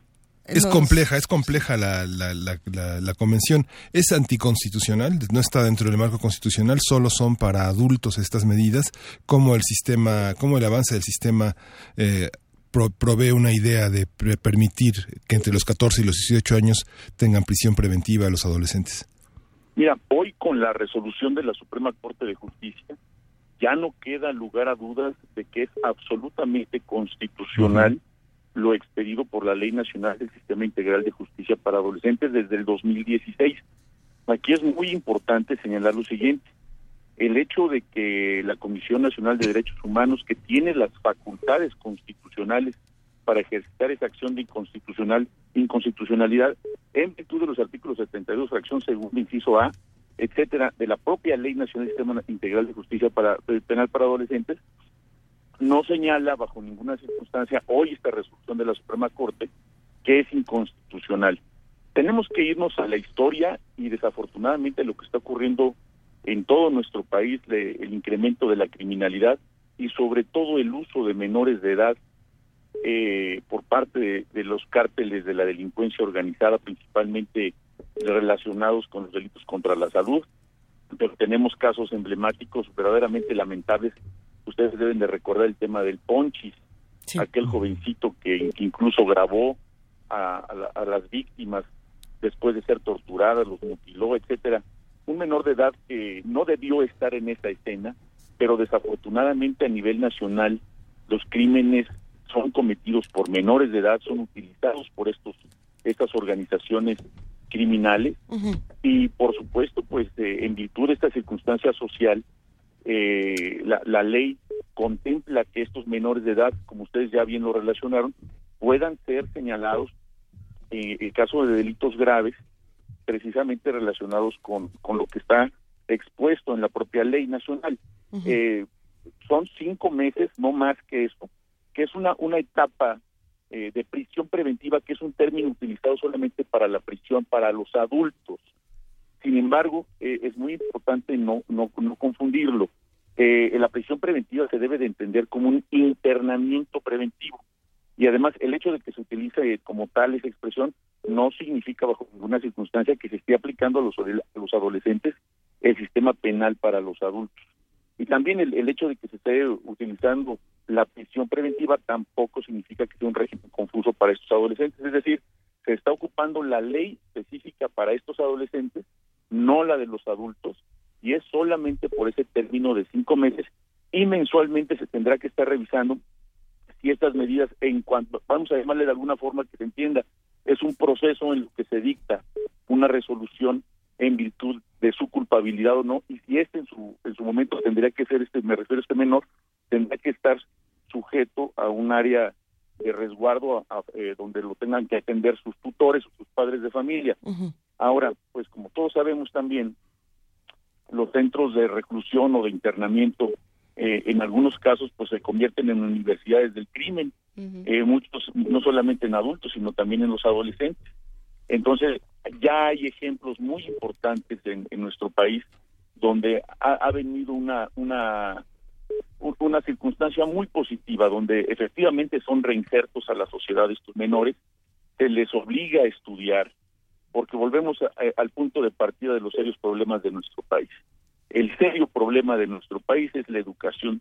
Si los menores no tienen una buena educación desde su edad principal, desde su edad básica, pues se convierten obviamente en carne de cañón por la falta de información, por la falta de cariño en, su, en sus hogares y obviamente al, al encontrarse con una circunstancia aspiracional por un grupo delictivo, pues es muy fácil que caigan. Entonces, si los menores son educados, si los menores son queridos desde su hogar y no se distraen los padres en otra cosa más que en educarlos, yo creo que podemos rescatar grandes generaciones de nuestro país y que no siga contribuyendo al tema de la corrupción y la impunidad que tan grave tenemos en nuestro país en este momento. Entonces podemos pensar en, en qué es lo que se está atendiendo con una, con una ley como esta o con, con una decisión como esta. Por un lado tenemos lo que vendría a, a llenar la estructura, que puede ser lo que, lo que bien nos mencionas, Ricardo, las condiciones de los centros de readaptación, las mismas condiciones de las escuelas, del trato que tienen los maestros en estas escuelas, la situación económica y familiar y, por supuesto, todo esto eh, teñido por el crimen organizado. Y por otro lado tenemos lo inmediato. Eh, se está lo inmediato sería eh, atender la situación de los jóvenes que están viviendo en ese momento. ¿Qué, qué se está solucionando con, con una decisión como esta? ¿Lo inmediato o la estructura? Porque al meter a los, a los jóvenes a este internamiento preventivo no vamos a solucionar tampoco lo que ocurra ni en sus casas, ni en sus escuelas, ni en, ni en los centros de readaptación. ¿O, o qué pasa en ese sentido? Es un proceso, Mira, ¿no? qui- quisiera, exacto, es un proceso. Sin embargo, quiero ser muy franco. Esto no resuelve el problema de fondo. El problema de fondo es mucho más grave que eso. Yo creo que eh, el, el problema, y quisiera hacer una analogía con la ley de seguridad interior, el hecho de que se regule que las fuerzas federales, las fuerzas armadas participen en actividades policíacas, eh, no significa que se resuelva el problema de fondo. Eh, estoy haciendo esta analogía legislativa y jurídica porque eh, eh, la obligación de los estados de la República de tener policías estatales capacitadas, confiables, honorables, eso no exime de la publicación de una ley de seguridad interior que es muy discutible hasta este momento. Y en este caso el tema que estamos hablando es exactamente lo mismo. El hecho de que exista la posibilidad constitucional de aplicar la ley a estos menores es porque nos alcanzó el fenómeno social, es decir, los jóvenes cada vez desafortunadamente están siendo partícipes de estos delitos graves que vaya nunca nos lo hubiéramos imaginado hace 10 o 15 años. Estamos hablando de homicidio calificado, de narcotráfico, de delincuencia organizada, de extorsión agravada, de violación, de trata de personas, robo con violencia, que son los que se especificaron precisamente para estas conductas. Entonces, yo creo que por supuesto no es un tema que se resuelva de fondo en lo absoluto, es un tema de carácter integral y que tiene que ver, vuelvo a insistir, para mí el tema tiene que ver con, con una circunstancia de impunidad y de corrupción y de ahí emanan todos los serios problemas sociales que tiene nuestro país. Desafortunadamente esa es nuestra realidad. Como es una ley eh, que, que- que obedece a un, a un panorama que incluye a todo, el- a todo tipo de ciudadanos, no solamente a lo que se consideraba como unos adolescentes problemas, este, pueden ser un grupo de huérfanos, pero también los jóvenes más protegidos de nuestro entorno social que delinquen porque han decidido hacerlo por sus ambiciones Pensando en los personales, porquis, por ¿no? ejemplo. Exacto. Este, por eso tasarlos con la, con la, con la ley, para que todos puedan ser, este, sujetos obligados de una responsabilidad jurídica. Se, se prevé porque tienen que encerrarlos por, para proteger a la víctima, para a ellos mismos y porque se tiene que garantizar su presencia en un juicio, ¿no es así? Mira, e- exactamente. También aquí hay, una- un tema muy importante. Es- estamos hablando que para todos los efectos se les está sancionando a, estos jóvenes, pero la víctima sigue siendo la víctima. Esa parte que se es muy, muy, muy importante. Es decir, no, no solamente estas medidas pudieran o no ser disuasivas para los jóvenes, porque pues, está comprobadísimo a nivel mundial que el hecho de que se incrementen las penas o que se integre otras figuras para sancionar a personajes que cometen este tipo de conductas, definitivamente no inhiben las conductas. Por eso hablaba yo de un tema de carácter integral. Esa eh, inhibición de las conductas pues, tiene que ver, vuelvo a lo mismo, con un tema de, de educación. Ahora, hay que hablar de, de hay que hablarlo como tal. Eh, no, no hay ningún tipo de violación de presunción de inocencia. La acción de inconstitucionalidad que presentó la propia Comisión de Derechos Humanos, la nacional, tiene que ver precisamente porque se creía o se cree ellos ellos, ellos arguyeron que se violentaba el, principio de presunción de, de inocencia y también una, una circunstancia contraria a la libertad personal. Y por supuesto, el, el- el propio término de lo que significa la justicia para adolescentes, que es distinto al de los adultos. Entonces, yo, yo estoy totalmente de acuerdo en que la Corte haya definido esta circunstancia de manera paliativa, vuelvo a insistir, no es de fondo. Sin embargo, sin embargo, en el país estamos tomando medidas de esta naturaleza porque dejamos de hacer muchas cosas por muchas décadas. Entonces, eh, yo creo que, que hoy por hoy la medida como tal es aplicada entre los menores de 14 y 18 años solamente son cinco meses con independencia de la sanción definitiva que en su oportunidad tengan por la comisión de esos delitos. Esto digamos que es eh, haciendo un paralelismo mientras dura el proceso. Una, una medida como esta, vamos a, poner el ejemplo de, de diferentes jóvenes que estén entre 14 y 18 años, eh, puede disuadirlos de, de unirse o no a una red de, del crimen organizado. Pero me quedo pensando, si estos menores están siendo utilizados, digamos, por otra, otra serie de, de mecanismos que son los que los insertan en este asunto, eh, para ellos cinco meses o no cinco meses no, no, va, no va a romper esta estructura como tal, o sí la va a romper, porque en ese sentido, si los menores estaban siendo utilizados porque recibían un trato distinto por parte de las autoridades al ser o no ser descubiertos o al ser o no ser detenidos, eh, quien tendría que estar cambiando los patrones tendría que ser de, en cierta medida, no sé eh, si la autoridad, el crimen organizado, quién, los jóvenes van a quedar en medio y una vez más van a repetir eh, cómo se reacomode o no este patrón. Eh, ¿qué, qué otras medidas se van a tomar alrededor de esto? O qué ¿no? se ha O- hecho en otros en qué otros hecho? lados, porque bueno, el, el, el hecho, el caso de los menores infractores no es no es privativo de México. Ni es Y- nuevo tampoco. Ni es nuevo, ni tampoco creo que se pueda achacar a la educación, sino a un todo a un sistema económico, político y social que implica que que si, que si les estás ofreciendo mayores incentivos por eh, romper la ley que por seguirla, pues probablemente van a irse, in- independientemente del amor que hayan recibido en sus casas y de la educación que se les haya procurado, pues probablemente si los incentivos son mayores para romper la ley, pues se irán por ahí. Entonces... Que era lo que decía Lorenzo Meyer con los guachicoleros y lo que se decía también con, los, con lo- el asunto de Michoacán. ¿no? Entonces, ¿cómo, ¿cómo se balancea eso en otras partes del mundo? Mira, eh, en, en otras partes del mundo las sanciones son mucho más severas. Y, y mucho más severas, estoy señalando que se le da un tratamiento similar al de los adultos y vaya, lo vemos con nuestro vecino del norte. Con nuestro vecino del norte, los, los jóvenes son encadenados, son llevados a procesos que llevan años y las penas son mucho más severas. Y hemos visto desafortunadamente que la incidencia criminal no solamente no ha bajado, se ha incrementado y cada vez ha sido más violenta. Y e- ese contagio de violencia y de criminalidad lo vimos hace unos cuantos meses en Monterrey. Ustedes recuerdan el caso de este chico que disparó y después se disparó contra sus compañeros y una maestra y luego se suicidó. Entonces coincido contigo, no solamente la educación y el cariño que te dé en la casa, ya decía yo, es un tema de carácter integral, tiene que ver con, con, con un principio de legalidad, con un principio de denuncia, con un principio de Estado de Derecho, porque efectivamente cinco meses en un proceso para después de que venga una sentencia definitiva, por llamarle alguna resolución definitiva, por llamarle de alguna manera, por supuesto que no inhibe frente al ofrecimiento que existe de parte del crimen organizado o de otras organizaciones delictivas a un muchacho que no ha tenido ninguna oportunidad, por ejemplo, para estudiar, pero que se le resuelve su vida financiera de un día para otro. Eh, un muchacho que si le dan un arma para cometer un delito, por ejemplo, vamos a poner ejemplo, un delito de homicidio para convertirse en minisicarios, eh, y, con eso no tendrá ninguna necesidad de estudiar, porque además encuentra en ese grupo delictivo precisamente la sustitución de cariño que no había, por llamarle de alguna forma también, esa sustitución de integrarse a un grupo delictivo como una forma de aceptación social. Entonces, por supuesto, estamos, eh, aunque no es nuevo, estamos empezando esta gesta, estamos empezando con regular estas nuevas formas de sanción a estos menores infractores, pero falta mucho por hacer. Aunque la Esto ley... de- perdón. Perdón, sí, sí, perdón, Ricardo. Siga adelante usted, perdón.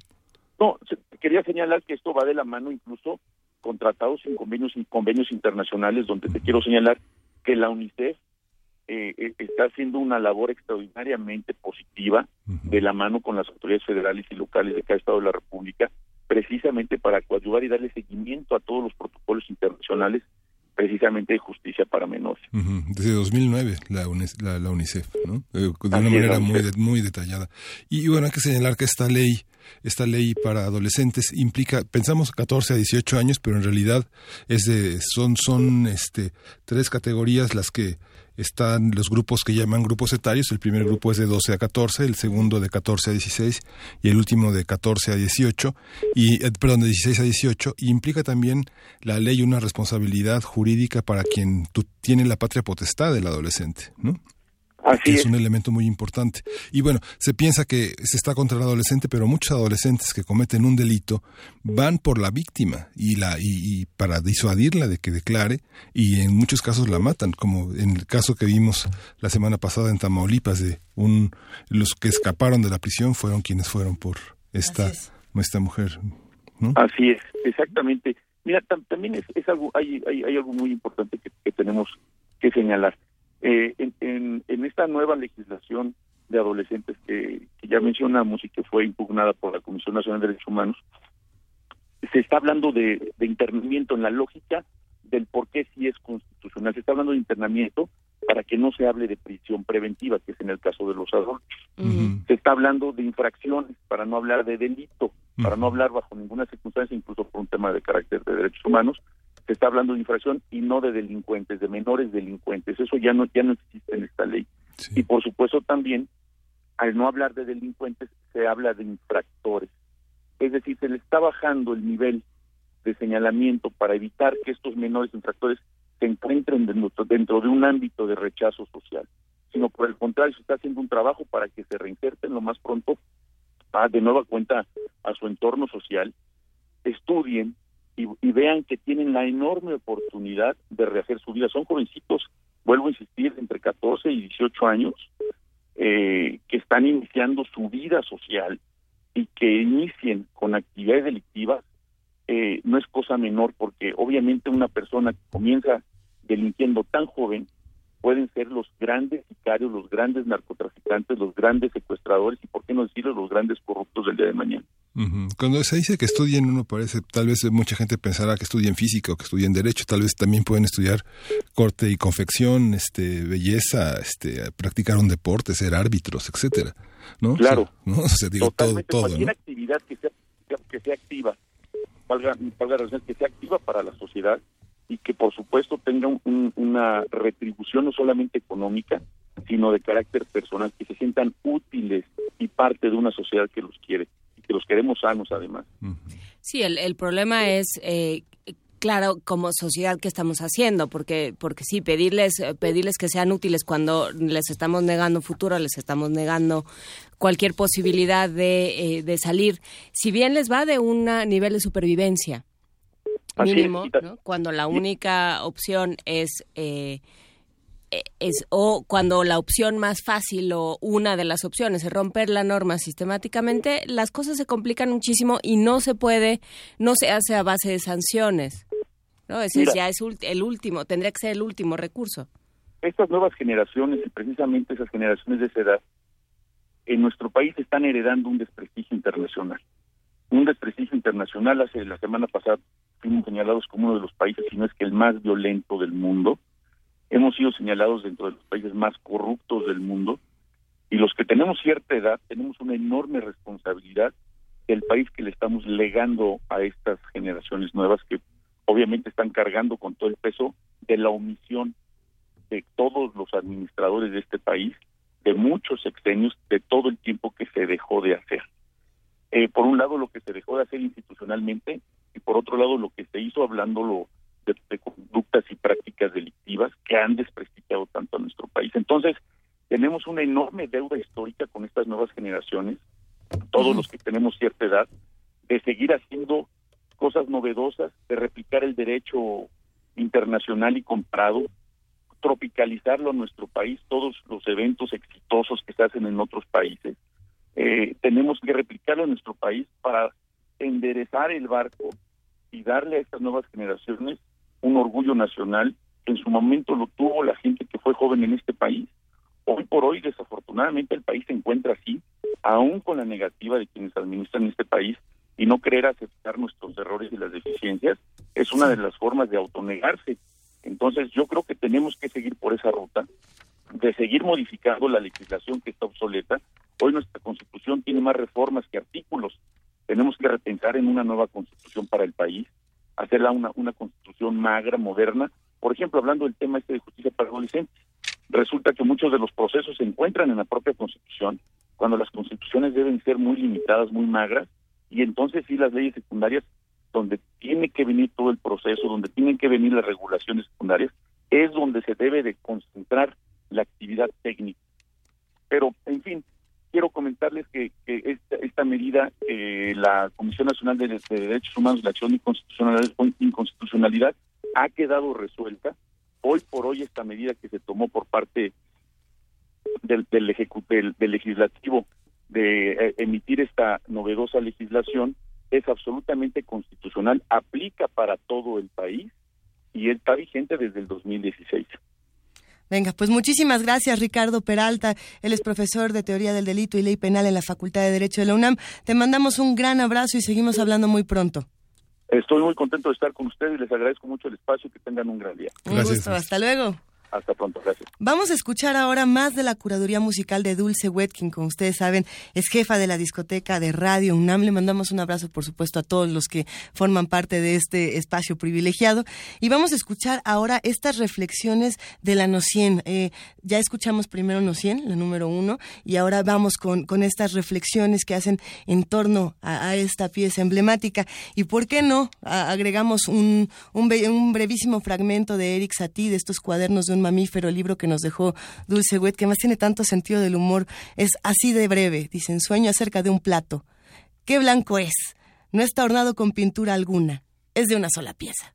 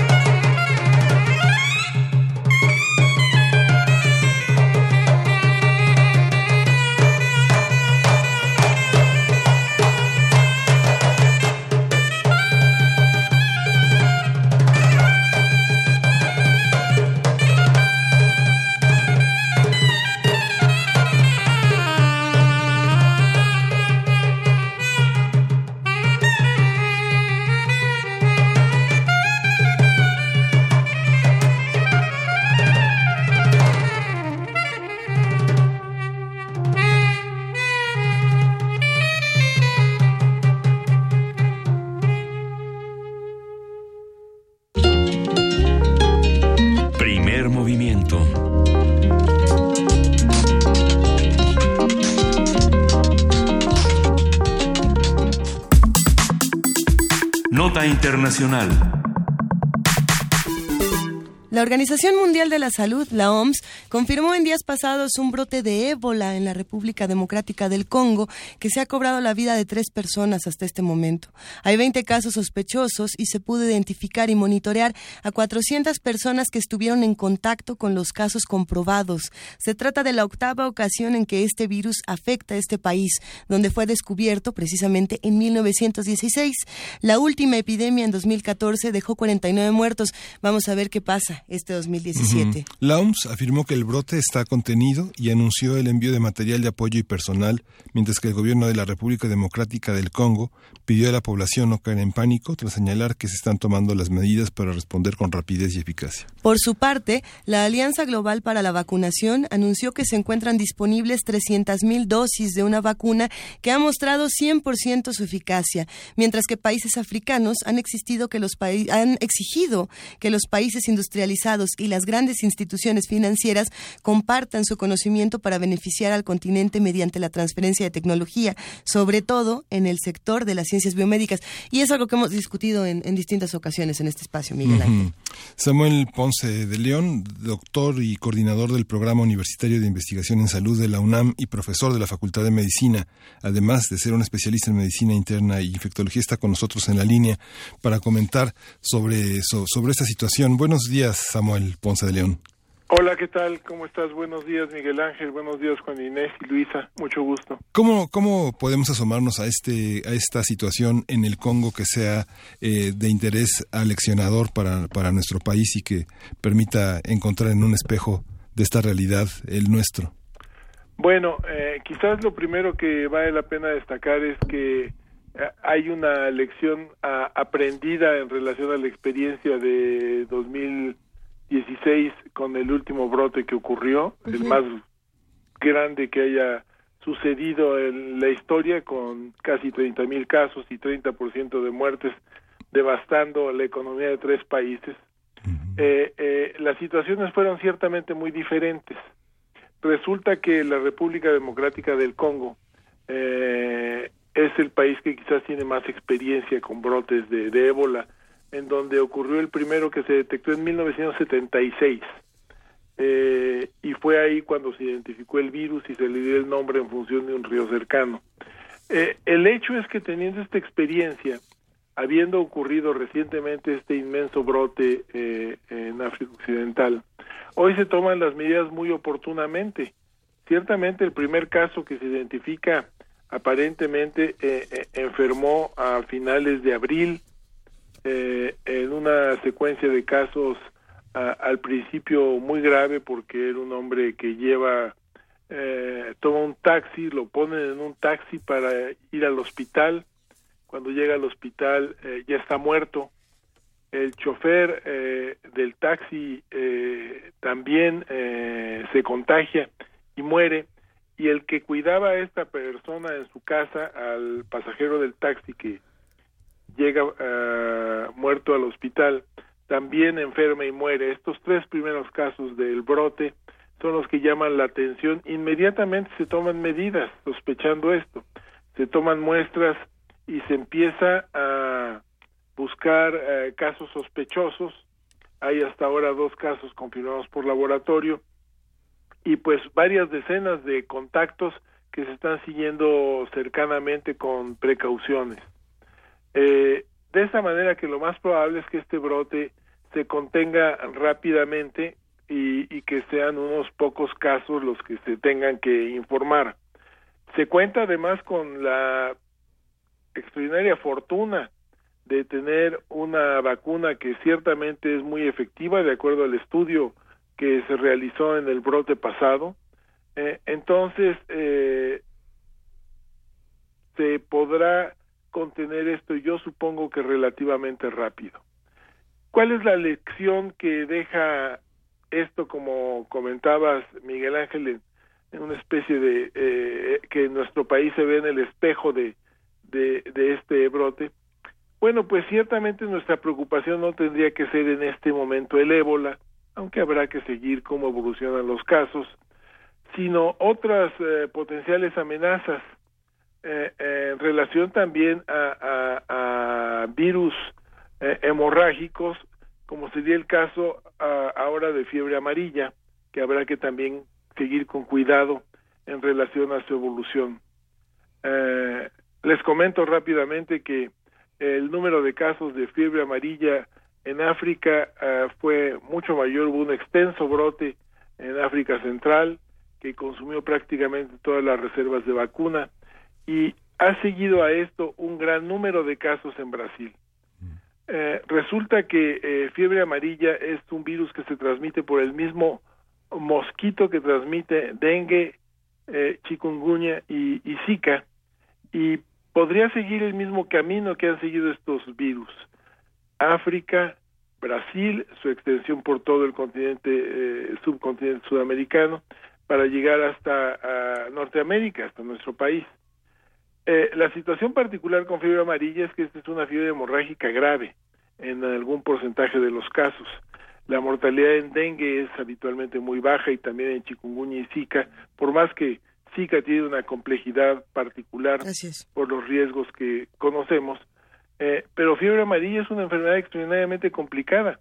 Es una fiebre hemorrágica, ah, ah, pues, característica, en términos de que una proporción de las personas que se infectan evoluciona a una fase tóxica y en esa fase tóxica la mortalidad puede ser muy alta sin que haya un tratamiento disponible.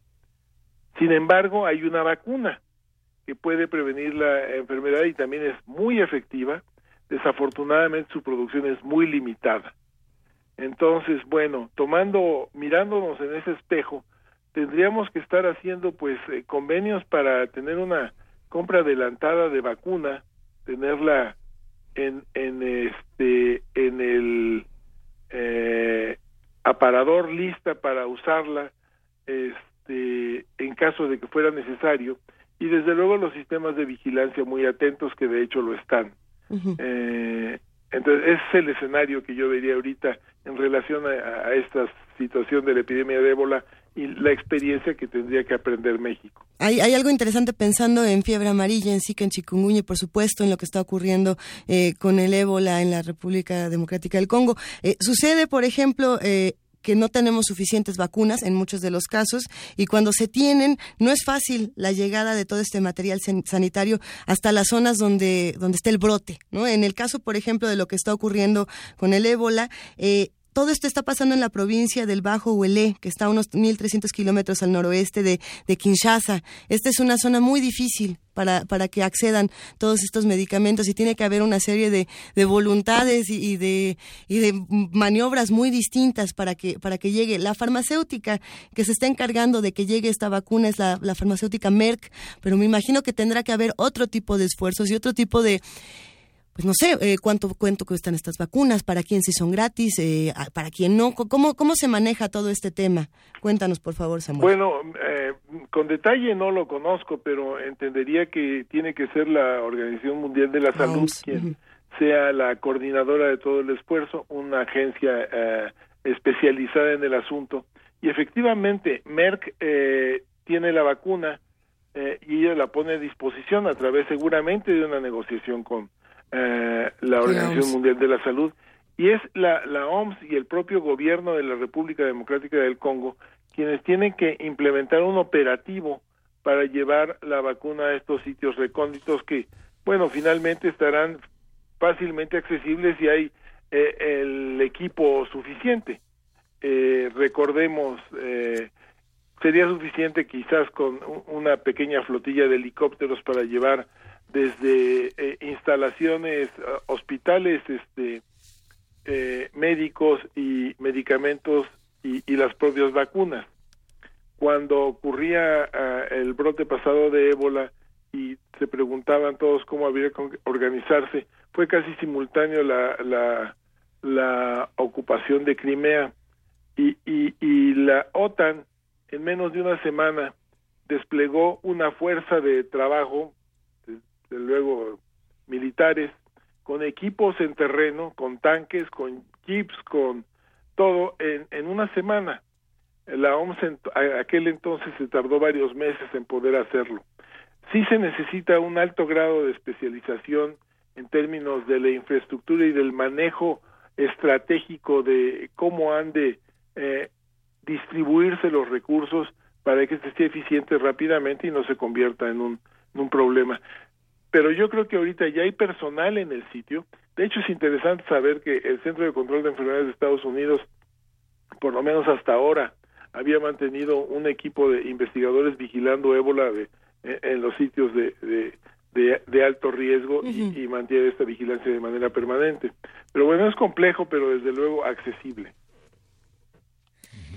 Las enfermedades tropicales en México podrían todavía existe ese concepto para categorizar la, la, la expansión de este tipo de enfermedades de las que nos habla, de estas cuestiones virales, o Pues ya sí, es eh, eh, y, y más que categorizarlas quizás como enfermedades tropicales, eh, son enfermedades eh,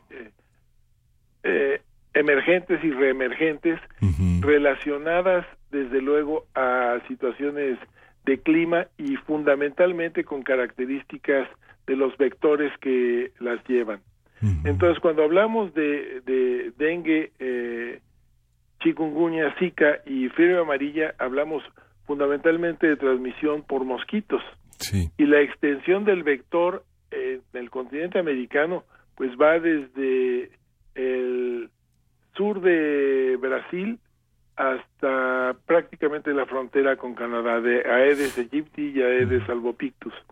Son las 8 de la mañana con 52 minutos. Les pedimos una disculpa a todos los que hacen comunidad con nosotros, a todos los que están con nosotros a través del 860 de AM.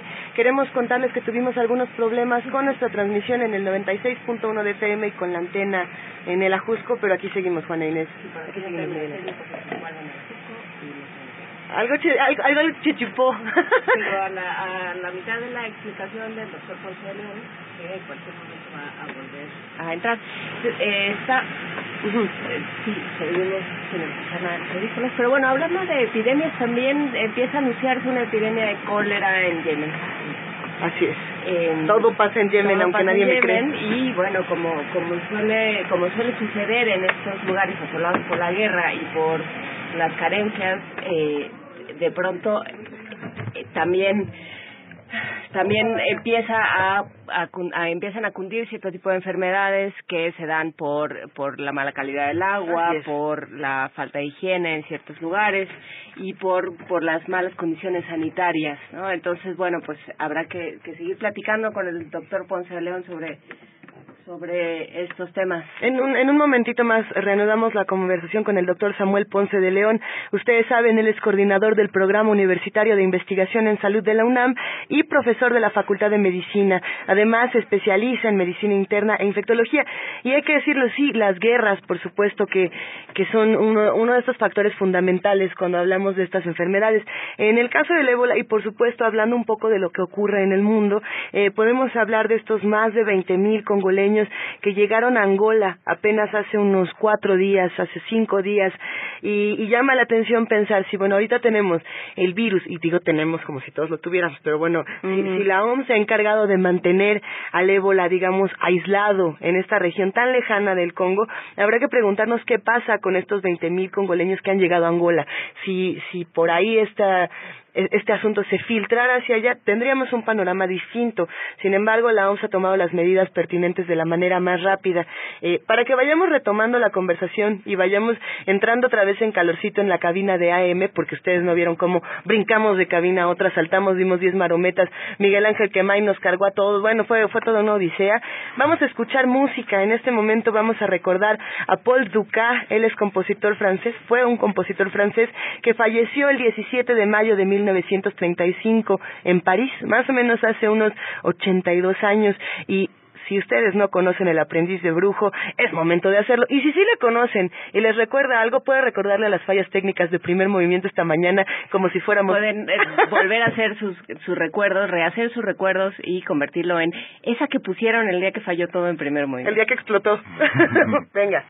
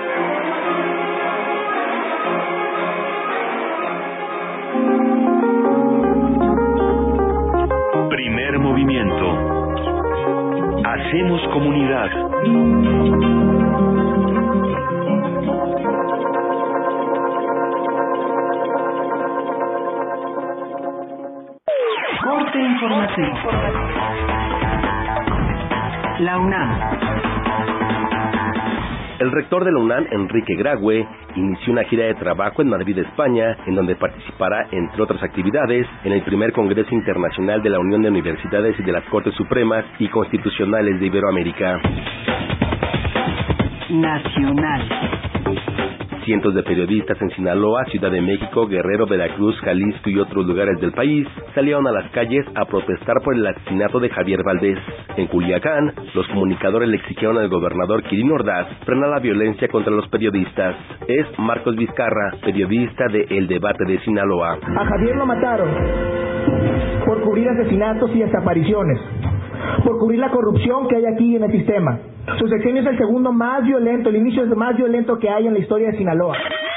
En la Ciudad de México se manifestaron frente a la Secretaría de Gobernación. Habla la periodista Carmen Aristegui. Necesitamos que estas muertes signifiquen, necesitamos que estas muertes sacudan no solo a los periodistas que aquí estamos, tenemos que convencer a la sociedad que la muerte de un periodista es la muerte de la sociedad. El alto comisionado de Naciones Unidas para los Derechos Humanos en México, Jan Harab, aseguró que preocupa a la ONU el asesinato de periodistas. Por su parte, Ana Cristina Ruelas, directora de Artículo 19 Oficina para México y Centroamérica, señaló que las agresiones contra la prensa son sistemáticas y se requieren resultados. Este miércoles, autoridades federales y gobernadores analizarán y definirán acciones para la protección de periodistas. Habla el secretario de Gobernación, Miguel Ángel Osorio Chong. Tenemos claro que ante estos actos las palabras no bastan, que se requiere una respuesta de Estado, que las autoridades estatales y federales debemos seguir tomando medidas para garantizar la labor periodística y cerrar las puertas a la impunidad. En entrevista con Radio UNAM, Daniel Moreno, director del sitio digital Animal Político, habló de la violencia que viven los periodistas en México. Yo estoy convencido de que matar a un periodista es atentar contra principios fundamentales, contra la libertad de expresión y contra el derecho a la información, que son derechos que benefician directamente a la sociedad. Por eso siempre es importante subrayar los periodistas no nos sentimos especiales, simplemente lo que planteamos es que al matar a un periodista se golpea a toda la sociedad y eso es lo que quisiera, ojalá, que podamos eh, transmitirle a todo mundo. Eh, yo creo pues que lo que hoy está pasando revela varias cosas, revela, revela por un lado que en México la libertad de expresión es en realidad un privilegio de unos pocos. Los gobiernos de Francia, Bolivia, la Unión Europea, el secretario general de la Organización de Estados Americanos, Luis Almagro, además de la Sociedad Interamericana de Prensa y la Asociación Mundial de Periódicos, manifestaron su repudio al asesinato de Javier Valdés Cárdenas. La Comisión Ambiental de la Megalópolis informó que se mantiene la fase 1 de contingencia ambiental. Este miércoles no circulan los vehículos con holograma de verificación 2, los que tengan holograma 1, terminación de placas par y los vehículos con engomado color rojo y terminación de placas 3 y 4. Economía y finanzas. Vanessa Rubio, subsecretaria de Hacienda, confirmó que será hasta septiembre cuando se presente al Congreso de la Unión la ley para regular las operaciones del sector de tecnología financiera. Dar una regulación adecuada que lo que permita también es protección a los consumidores, pero reitero, las criptomonedas no están reguladas por ninguna entidad. Entonces lo que necesitamos es justamente que las criptomonedas entren a eh, el, sistema formal por algún momento cuando tú compras una moneda, eh, entonces ya está entrando al sistema eh, financiero formal y en ese sentido con moneda de curso legal y en ese sentido pues tendrán que estar oficializadas y también eh, plenamente Internacional. El presidente de Rusia, Vladimir Putin, dijo que está dispuesto a entregar la transcripción del encuentro que mantuvieron la semana pasada el mandatario de Estados Unidos, Donald Trump, y el ministro ruso, Sergei Lavrov. Si la administración de Estados Unidos lo considera oportuno, estamos dispuestos a ofrecer al Senado y a la Cámara de Estados Unidos la grabación de la conversación. Vemos que en Estados Unidos se está desarrollando una esquizofrenia política. No puedo explicar las acusaciones contra el presidente de haber compartido secretos con Lavrov.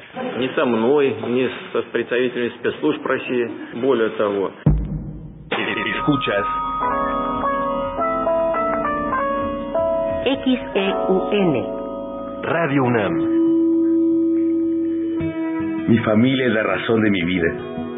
Nos divertimos, platicamos e intentamos salir adelante, siempre juntos. Participamos de las decisiones de nuestra comunidad, discutimos los problemas del país y de nuestro estado. Y si me lo preguntan, sí, iremos a votar. El próximo 4 de junio votaremos para renovar la gubernatura del Estado de México. A esta elección tú le das valor. IEM, Instituto Electoral del Estado de México. Habla Alfredo del Mazo, candidato a gobernador del Estado de México. Se levantan a las 5 de la mañana, preparan desayunos, dejan a los niños en la escuela, la hacen de maestras, de doctoras y siempre con una sonrisa. Son amas de casa y merecen más que un gracias. Merecen un sueldo. Quiero que tengas un salario rosa, un reconocimiento a las mujeres que más lo necesitan. Fuerte y con todo por el salario rosa. Alfredo del Mazo, candidato de la coalición PRI, PBM, Nueva Alianza PES, PRI. Fue el símbolo de la Guerra Fría y miles trataron de atravesarlo. Duró 28 años y cayó tan repentinamente como se erigió. Te invitamos a que asistas al Cineclub Radio Cinema. 28 años sin el muro de Berlín. Los miércoles de mayo, 6 de la tarde. Sala Julián Carrillo de Radio UNAM. Consulta cartelera en www.radiounam.unam.mx o comunícate al 5623-3271. Entrada libre. Compañero mexiquense, tú tienes la última palabra. Elegir a los que te amenazan con perder lo que tienes o escoger a esos que hablan de cambio, pero solo buscan seguir teniendo con qué pagarse su vida de viajes y lujos. También puedes elegir a esos que sin experiencia son títeres de quien pretende arreglar los problemas de nuestro estado con esperanza. Pero, ¿por qué mejor no elegir bien? Elige PRD, porque Juan Cepeda sí puede. Juan Cepeda, candidato a gobernador. Habla Alfredo del Mazo, candidato a gobernador del Estado de México. Durante esta campaña, todos te van a proponer lo mismo, resolver la inseguridad. La pregunta es, ¿quién puede hacerlo? La seguridad tiene un solo camino, mano dura.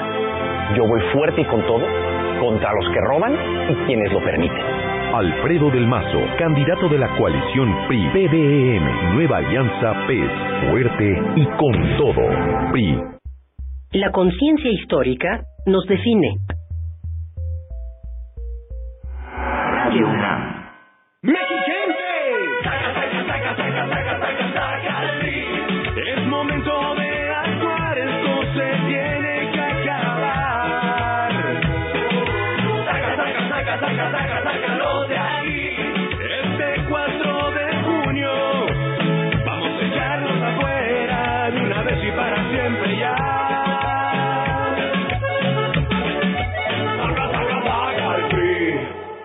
Partido Acción Nacional. Habla Alfredo del Mazo, candidato a gobernador del Estado de México. Se levantan a las 5 de la mañana, preparan desayunos, dejan a los niños en la escuela, la hacen de maestras, de doctoras y siempre con una sonrisa. Son amas de casa y merecen más que un gracias, merecen un sueldo. Quiero que tengas un salario rosa, un reconocimiento a las mujeres que más lo necesitan. Fuerte y con todo por el salario rosa. Alfredo del Mazo, candidato de la coalición PRI, PBM, Nueva Alianza PES, PRI.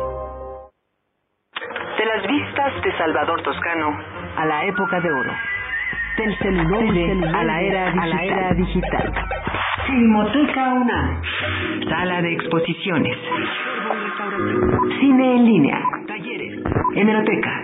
Circuito Mario de la Cueva, frente a la Facultad de Ciencias Políticas y Sociales. Entra a www.filmoteca.unam.mx. En Facebook y Twitter somos Filmoteca UNAM.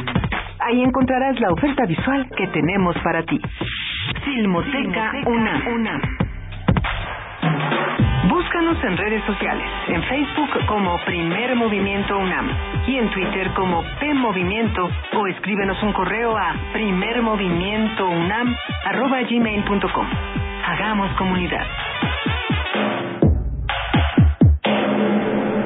Son las nueve de la mañana con diez minutos. Hoy es miércoles 17 de mayo y para los que nos están escribiendo en redes sociales que qué pasó, que dónde estamos, que qué fue. Para el señor que habló y preguntó si no estábamos todos bien, muchísimas gracias, sí estamos todos bien.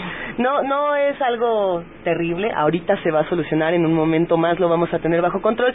Nos pueden escuchar en el 860 de AM y parece ser que sí se puede en www.radiounam.unam.mx. En un momento más lo comprobamos y les contamos más de qué es lo que está pasando con nuestra señal.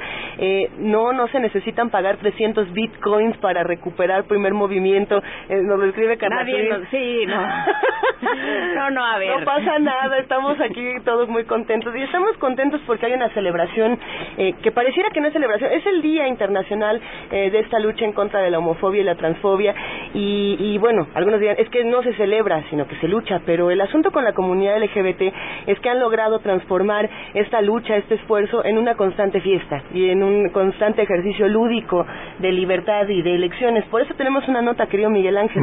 Se celebra para celebrar la, la decisión de luchar contra la homofobia. Para reflexionar en torno a la procuración de justicia y los retos en la materia, se llevó a cabo en el Instituto de Investigaciones Jurídicas de la UNAM el foro El Día Nacional de la Lucha contra la Homofobia. Cindy Pérez Ramírez tiene la nota. Hace 27 años, la Organización Mundial de la Salud retiró a la homosexualidad de su lista de enfermedades mentales, con el fin de sensibilizar y luchar contra la discriminación por la orientación sexual o identidad de género. En todos los países del mundo se celebra el Día Internacional contra la Homofobia y la Transfobia. De 1993 a 2015, en México se registraron más de mil asesinatos por homofobia, de acuerdo con la Comisión Ciudadana contra los Crímenes de Odio por Homofobia, quien también señaló que a nivel mundial ocupamos el segundo lugar en este tipo de asesinatos, solo por debajo de Brasil. Para reflexionar en torno a la procuración de justicia y los retos en la materia, se llevó a cabo en el Instituto de Investigaciones Jurídicas de la UNAM el foro El Día Nacional de la Lucha contra la Homofobia, en donde Alejandra Haas, titular del Consejo Nacional para Prevenir la Discriminación, dijo que este tipo de violencia es reflejo de un rechazo a la diversidad sexual. Se calcula que vivir en áreas donde existe un alto nivel de prejuicios homofóbicos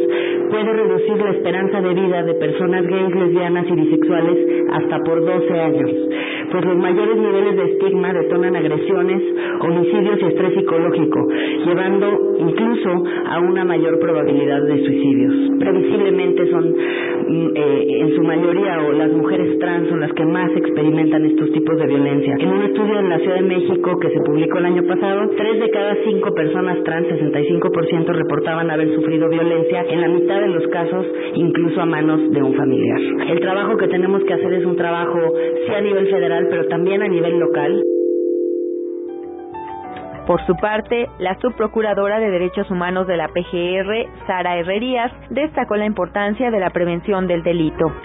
Yo estoy convencida que esta es la solución en nuestro país. Yo creo que tenemos que trabajar y cambiar esa mentalidad. Yo insisto que es el respeto al otro, a la dignidad del otro. Es eh, en la en la medida que logremos que los jóvenes estamos trabajando en secundarias, vamos a trabajar en el Distrito Federal, pero también con las delegaciones de los que, que están en los estados de la República. Cabe señalar que en la Conferencia Nacional de Procuración de Justicia celebrada en 2016, se acordó que las Procuradurías de Justicia en el país elaboren un protocolo de actuación para atender los casos que involucren cuestiones de género y de orientación sexual, así como mecanismos de actuación homologados. Para Radio UNAM, Cindy Pérez Ramírez.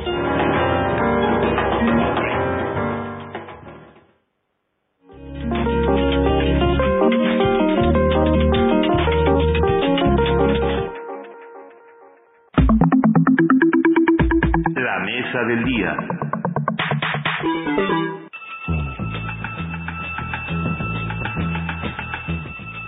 Es hora de poesía necesaria.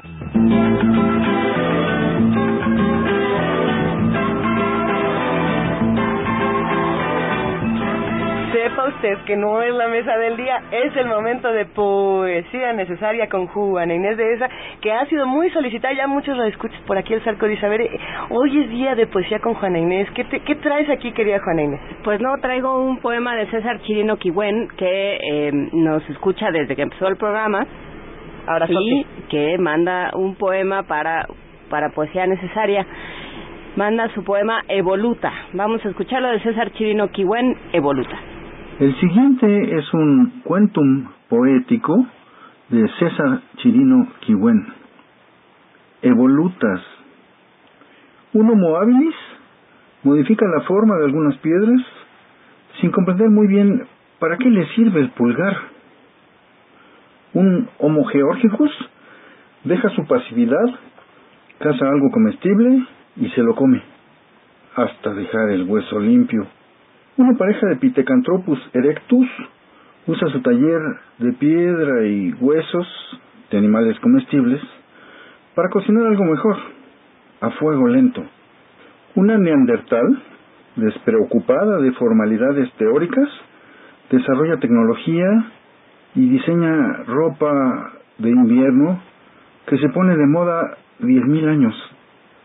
Un enigmático cromañón abstrae pulsivamente lo esencial y crea una obra de arte.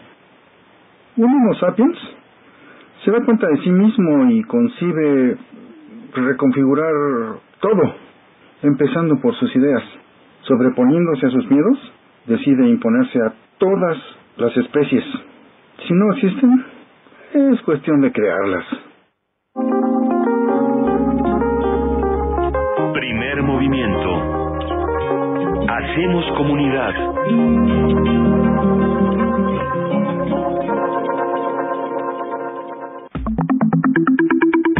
La mesa del día. La tortura es todo acto por la tortura es todo acto por el cual se inflige intencionalmente a una persona dolores o sufrimientos graves, ya sean físicos o mentales, con el fin de obtener de ella o de un tercero información o una confesión, de castigarla por un acto que haya cometido o se sospeche que ha cometido, o de intimidar o coaccionar a esa persona o a otras. Esto de acuerdo con la definición que ofrece la Convención de las Naciones Unidas contra la Tortura y otros tratos o penas crueles, inhumanos o degradantes. También señala que se acredita la tortura cuando dichos dolores o sufrimientos sean infligidos por un funcionario público u otra persona en el ejercicio de funciones públicas a instigación suya o con su consentimiento. En su informe más reciente, Juan Méndez, relator especial de la ONU, lamentó que la tortura y los malos tratos siguen siendo generalizados en México, entre ellos la asfixia, violencia sexual, descargas eléctricas, amenazas de muerte, palizas y tortura psicológica. El documento insiste que, cito, las labores de seguridad deben estar en manos de fuerzas de seguridad de naturaleza civil y no militar, pues, continúa la cita, las violaciones a los derechos humanos cuando son cometidas por integrantes de las Fuerzas Armadas demuestran la relación entre la impunidad y denegación de justicia en nuestro país. Para conversar sobre este tema nos acompaña Andrés Díaz Fernández, abogado investigador del área de derechos humanos de Fundar, Centro de Análisis e Investigación. Buenos días, eh, Andrés Díaz Fernández. Hola, ¿cómo están? Buenos días, un, un saludo y un eh, honor estar nuevamente aquí. Gracias. ¿Tenemos derecho a, a torturar, a infligir penas corporales, físicas o psicológicas a los criminales? Por supuesto que no. Eh, eso haría, daría lugar a que esa práctica sea cometida contra cualquier persona eh, no solamente porque alguien, llámese Ministerio Público, policía, eh, cualquier tipo de, operador de justicia o de seguridad diga que tiene a una persona criminal o delincuente, eh, no significa que se le puedan aplicar ningún método de tortura o malos tratos, porque eso daría lugar a que eso pueda ser cometido en contra de todas las personas. Y eso ya ha sido bastante documentado, incluso hay policías a los que también se les cometen este tipo de, delitos, ¿no? De crímenes de Estado. Jamás se puede permitir la tortura. Es una prohibición absoluta.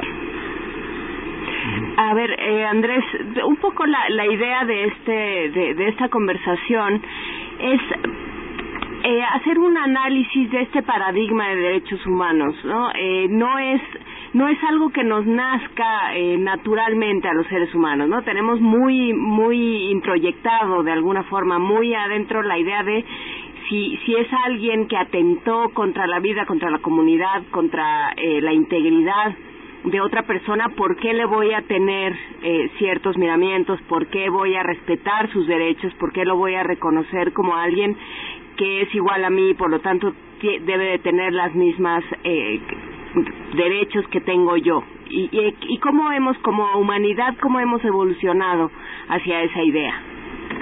Claro, sí es muy, muy importante ese punto.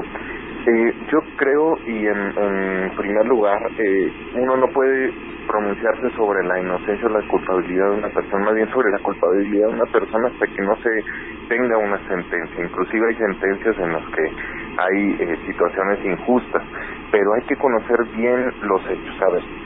Torturar a alguien eh, no solamente eh, representa un crimen eh, que, que se está cometiendo contra la persona torturada, sino además representa, y esto lo digo para, eh, digamos, quitar esas ideas de que eh, solamente se ve por los derechos de los supuestos delincuentes, sino por las víctimas, sino que solamente, sino que hay que eh, entrar, desentrañar aquí que torturando tampoco se consigue la verdad de la, de la, del delito original, es decir, de la víctima a la que le fue eh, cometido algún delito. Muy usualmente se, se dice que los derechos humanos, tanto las comisiones como las organizaciones eh, o los defensores de derechos humanos eh, defendemos, estamos abocados a los derechos de los delincuentes. Nuevamente digo, eso es una falacia porque si el que dice que es un delincuente es el que tortura, pues bueno, eh, obviamente que no estamos en un plano de verdad aquí y sobre todo no habría tampoco una justicia real para la víctima. Y no habría una justicia real porque,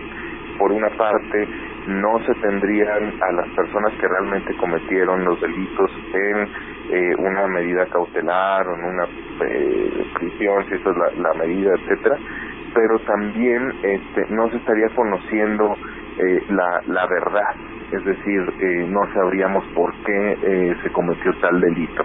Con la tortura se pierde totalmente esa posibilidad, se pierde la posibilidad de, de acceder a la justicia por parte de las víctimas, se crean nuevos nuevos eh, eh, delitos, se fabrican eh, delincuentes y obviamente que se genera y se sigue perpetuando un sistema de investigación por parte de las procuraciones de justicia que no es nada eficaz. Nosotros pensamos que con la reciente ley que se acaba de aprobar y que ya nada más queda su eh, pendiente su promulgación, si es bien aplicada, esto podría eh, llevar a que se profesionalicen los métodos de investigación y no solamente se decida torturar personas, una para llenar estadísticas, porque así también eh, usualmente se, se hace, ¿no? Ya, ya conseguimos a tantos supuestos delincuentes, no nos importa si son o no son, pero ya, ya están y están confesos, porque pues aquí está eh, el video, aquí está la, la declaración, aunque fuera eh, sometida bajo tortura, pero bueno, aquí está.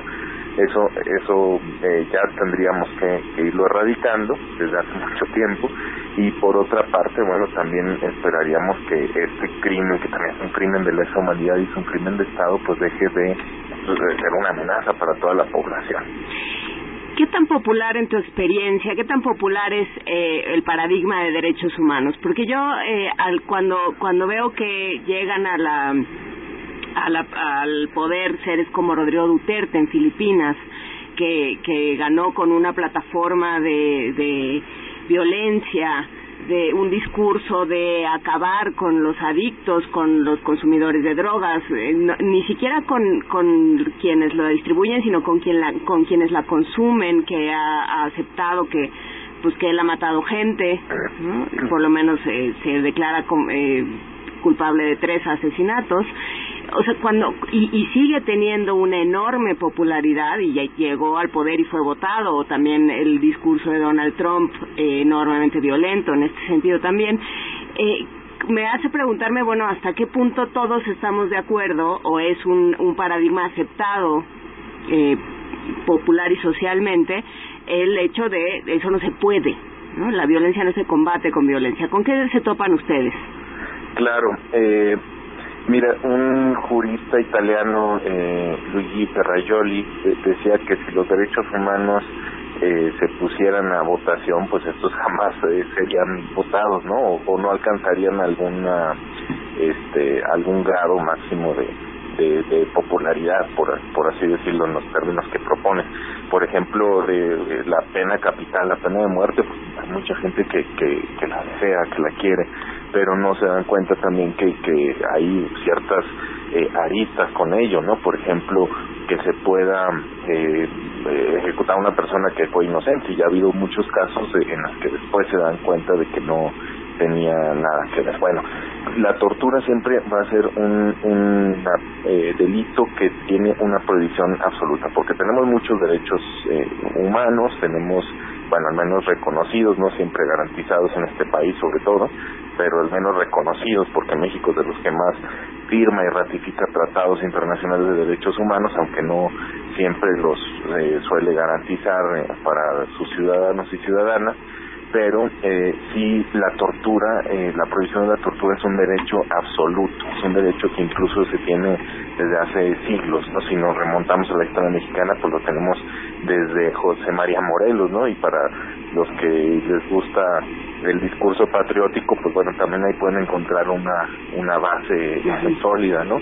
Pero bueno, eh, la cuestión es que es un crimen de Estado y obviamente que eh, tú, por ejemplo, ahorita comentabas de, de, este líder filipino y cómo sus discursos de, de violencia pueden o suelen tener incluso también un, una más amplia margen de, de popularidad, ¿no?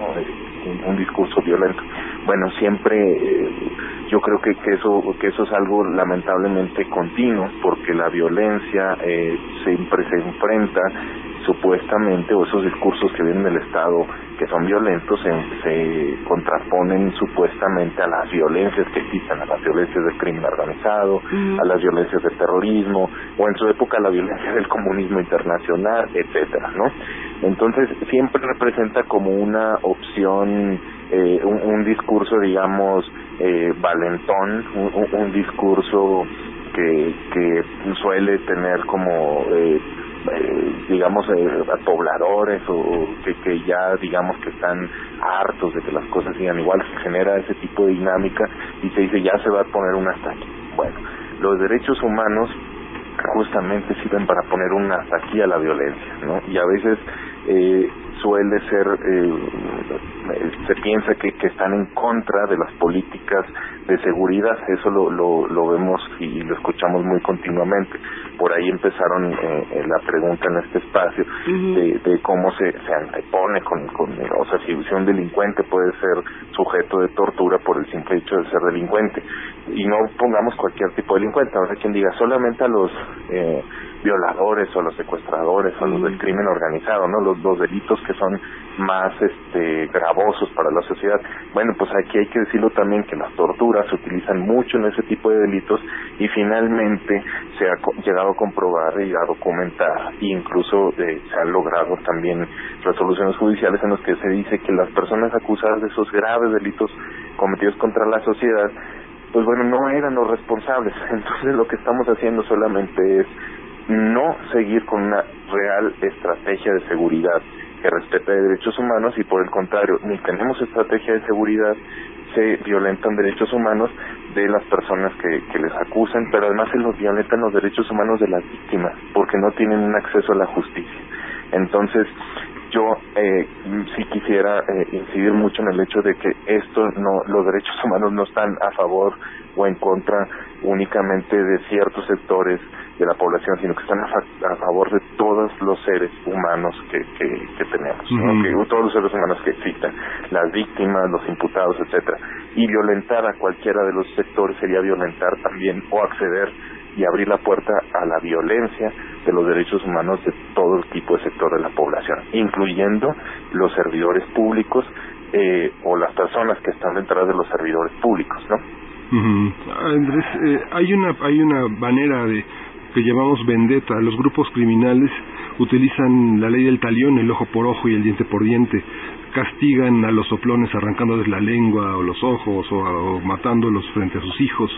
¿Cómo logramos a, a partir de esta pregunta que hace Jóvenes de la, la popularidad de una práctica, eh, lo que la gente siente cuando ha sido vulnerada su familia, cuando escucha la música a todo volumen en, la, en el departamento de enfrente y le sube a la propia o va a patear la puerta del departamento del otro, ¿cómo hacerlo? Cuando golpea el auto del otro mal estacionado, cuando le ponchan las llantas, etcétera. ¿Cómo evitar eso? ¿Desde, desde dónde tendríamos que trabajar y cómo pensarlo eh, desde el punto de vista de los derechos humanos y del respeto a las personas? Eh, también es, es muy interesante cómo cómo eh, llevamos esto porque también estamos hablando del, de la eh, de la microviolencia no de, de cómo de cómo se va generando desde los espacios más cotidianos y y creo que tendríamos que apropiarnos todas y todos de, esto, de estos conceptos de los derechos humanos. Decir, que el derechos humanos no es una oficina que está en, San Jerónimo y periférico, ¿verdad? Eh, a eso no se refiere el concepto de los derechos humanos. Eh, los derechos humanos se refieren a todas eh, las facultades, atributos que tiene todo humano por ese simple hecho de ser pues, humano. Y aquí nos vamos a encontrar también el que tiene que garantizar, tiene la obligación de garantizar los derechos humanos para todos los que estén en su territorio, ya sean ciudadanos o no. O sea, estamos hablando también de la población migrante. Y eh, en ese sentido eh, hemos visto como eh, si el Estado no, no le alcanza, digamos, eh, a veces eh, tener eh, una garantía de sus derechos humanos, o sea, por ejemplo, estos conceptos del Estado fallido o de, de, múltiples estados, pues lo, lo, podemos ver en algunas zonas. Hay Méxicos dentro de este territorio que le podemos decir Méxicos hay Méxicos que están, digamos, con más este, salvaguardas de los derechos humanos y otros Méxicos donde ni siquiera existe eso, ¿no? Entonces, por una parte, yo creo que tendríamos que eh, también apropiarnos de, de, esto de los derechos humanos y no esperar que el Estado siempre lo va a resolver, no meter al Estado en cualquier tipo de conflicto. Por esos eh, eh, eh, ejemplos que tú dabas, los ejemplos vecinales donde donde suelen ocurrir mucho este tipo de, de divergencias pues bueno se puede empezar por el diálogo no se puede empezar eh, no con una actitud eh, necesariamente de violencia sino con una actitud de diálogo una, una actitud de comprender a, la otra persona al otro. Y, y si no se va resolviendo pues bueno ahí se va escalando digamos los niveles de, de resoluciones de los conflictos no entonces yo creo que que que sí tenemos que empezar a observar que el Estado no le está alcanzando para proveer justicia en todo tipo de nivel, por eso tenemos un alto índice de, impunidad en el país, 93% de, de los delitos que se cometen en el país no son denunciados o bien siendo denunciados resueltos. Y eso nos habla de un amplio margen de criminalidad y de impunidad en este país.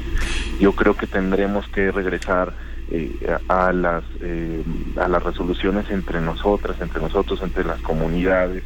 Este, si si tenemos una asamblea vecinal, pues ahí eh, resolver algunos puntos. Si tenemos si vemos algún conflicto en alguna institución educativa, también hay resolverlos. O sea, ver que no siempre el sistema de justicia penal o los otros sistemas de impartición de justicia van a resolver esto. Sin embargo, bueno, la tortura sí es un, delito que se debe de, de, resolver, que se debe erradicar, porque por definición propia es un delito que lo comete el Estado o bien un particular eh, bajo la, el aval del Estado. Dirían, bueno, eh, ¿y qué pasa con estos eh, eh, criminales, como, como decían hace rato, que sí eh, mochan las orejas o que sí este, cometen eh, eh, esas torturas? Bueno, también sí, esos son claramente delitos, ¿no? quizá no se van a llamar tortura porque ese delito está, digamos, o esa palabra, ese concepto, esa tipificación está reservada para los servidores públicos y para particulares que actúen por el aval de, estos servidores públicos, pero no quiere decir que se queden en la impunidad, ¿no? Y no quiere decir que tampoco sean torturas, digamos, en, una, en un eh, campo social. Entonces, eh, sí creemos que se tiene que ir resolviendo todo esto eh, desde el Estado, lo que le corresponde, pero también cosas que no necesitan llegar a un juicio, las podemos resolver entre nosotras, entre nosotros. Eh, y pensando en esto, ¿no? Pensando en, en, un ejemplo que es, yo creo que muy claro para, para todos, que es el de la asamblea vecinal, el de las, las controversias que, que no se dirimen bien, como, como apuntaba Miguel Ángel, Andrés Díaz Fernández. Eh, ¿Qué tanto confundimos justicia con revancha? Uy, bueno, yo creo que eso se confunde mucho. Tendríamos eh, primero la base del artículo 17 constitucional en donde se nos dice que no nos podemos eh, eh, hacer justicia eh, por nuestra propia cuenta, ¿no? Pero más allá de eso, sí decir que no todo, eh, o sea, empiezo con la idea última, no todo tiene que llegar a ser un juicio. eh, no todo tiene que llegar a ser una, una revancha, una venganza, como tú mismo dices. Eh, eh, aquí eh, yo, yo también pondría el ejemplo, muchas personas eh, que nos tocó atender decían, bueno, incluso sobre sus propios hijos decían, pues los mandamos a la cárcel para que aprendan un poco, ¿no? Yo creo que el Estado no es el que está, y ya está eso por demás demostrado, el Estado no es el que está eh, ni siquiera cumpliendo con los el- elementos de la reinserción social o la reintegración. Eh, yo creo que se nos olvida muy continuamente que somos eh, mexicanas, mexicanos, que somos eh, miembros de una misma sociedad independientemente de si somos mexicanos o mexicanos, pero que tenemos una sociedad y que cuando alguien comete un delito, pues también es, hay, hay una falla ahí detrás. Quizá no es una falla que nosotros haya, inclusive esa falla también la vamos a ver en el Estado cuando no procura los derechos económicos, sociales y culturales, ¿verdad? Eh, o, o ambientales y entonces eso genera un contexto social que puede ser propenso a mayor criminalidad. Eh, la cuestión es aquí que eh, usualmente eh, vemos nuestro derecho por el encima del derecho de la otra persona. A ver, eh, esto lo estoy diciendo solamente en algunos casos, no no lo no no necesariamente no lo estoy diciendo para violaciones graves de derechos humanos. Yo creo que sí tendrían una explicación sociológica, justamente las violaciones graves de derechos humanos, pero aún así jamás podrían ser justificables. Así como también eh, no podría ser justificable un, un delito de alto impacto, ¿no? Un, secuestro, un, homicidio. O sea, en el hecho concreto eh, eh, no se podría eh, justificar, pero se puede llegar a entender por qué se comete ese delito y se pueden llegar a entender esas causas justamente para que ya esto no se vuelva a cometer. Sin embargo, ese espíritu revanchista que mencionas nos ha llevado solamente a yuxtaponer una violencia sobre otra, una violencia a veces por medios legales como puede ser un juicio o puede ser la prisión, eh, pero que en nada resuelve el problema de fondo, sino que eh, por el contrario a veces lo acrecenta. ¿no? Por supuesto, ¿no? Y, y solo, solo se va, a- eh, digamos, se le va poniendo una cuentita más a la cadena, un eslaboncito más a la cadena de agravios y termina siendo, termina siendo interminable. Así es.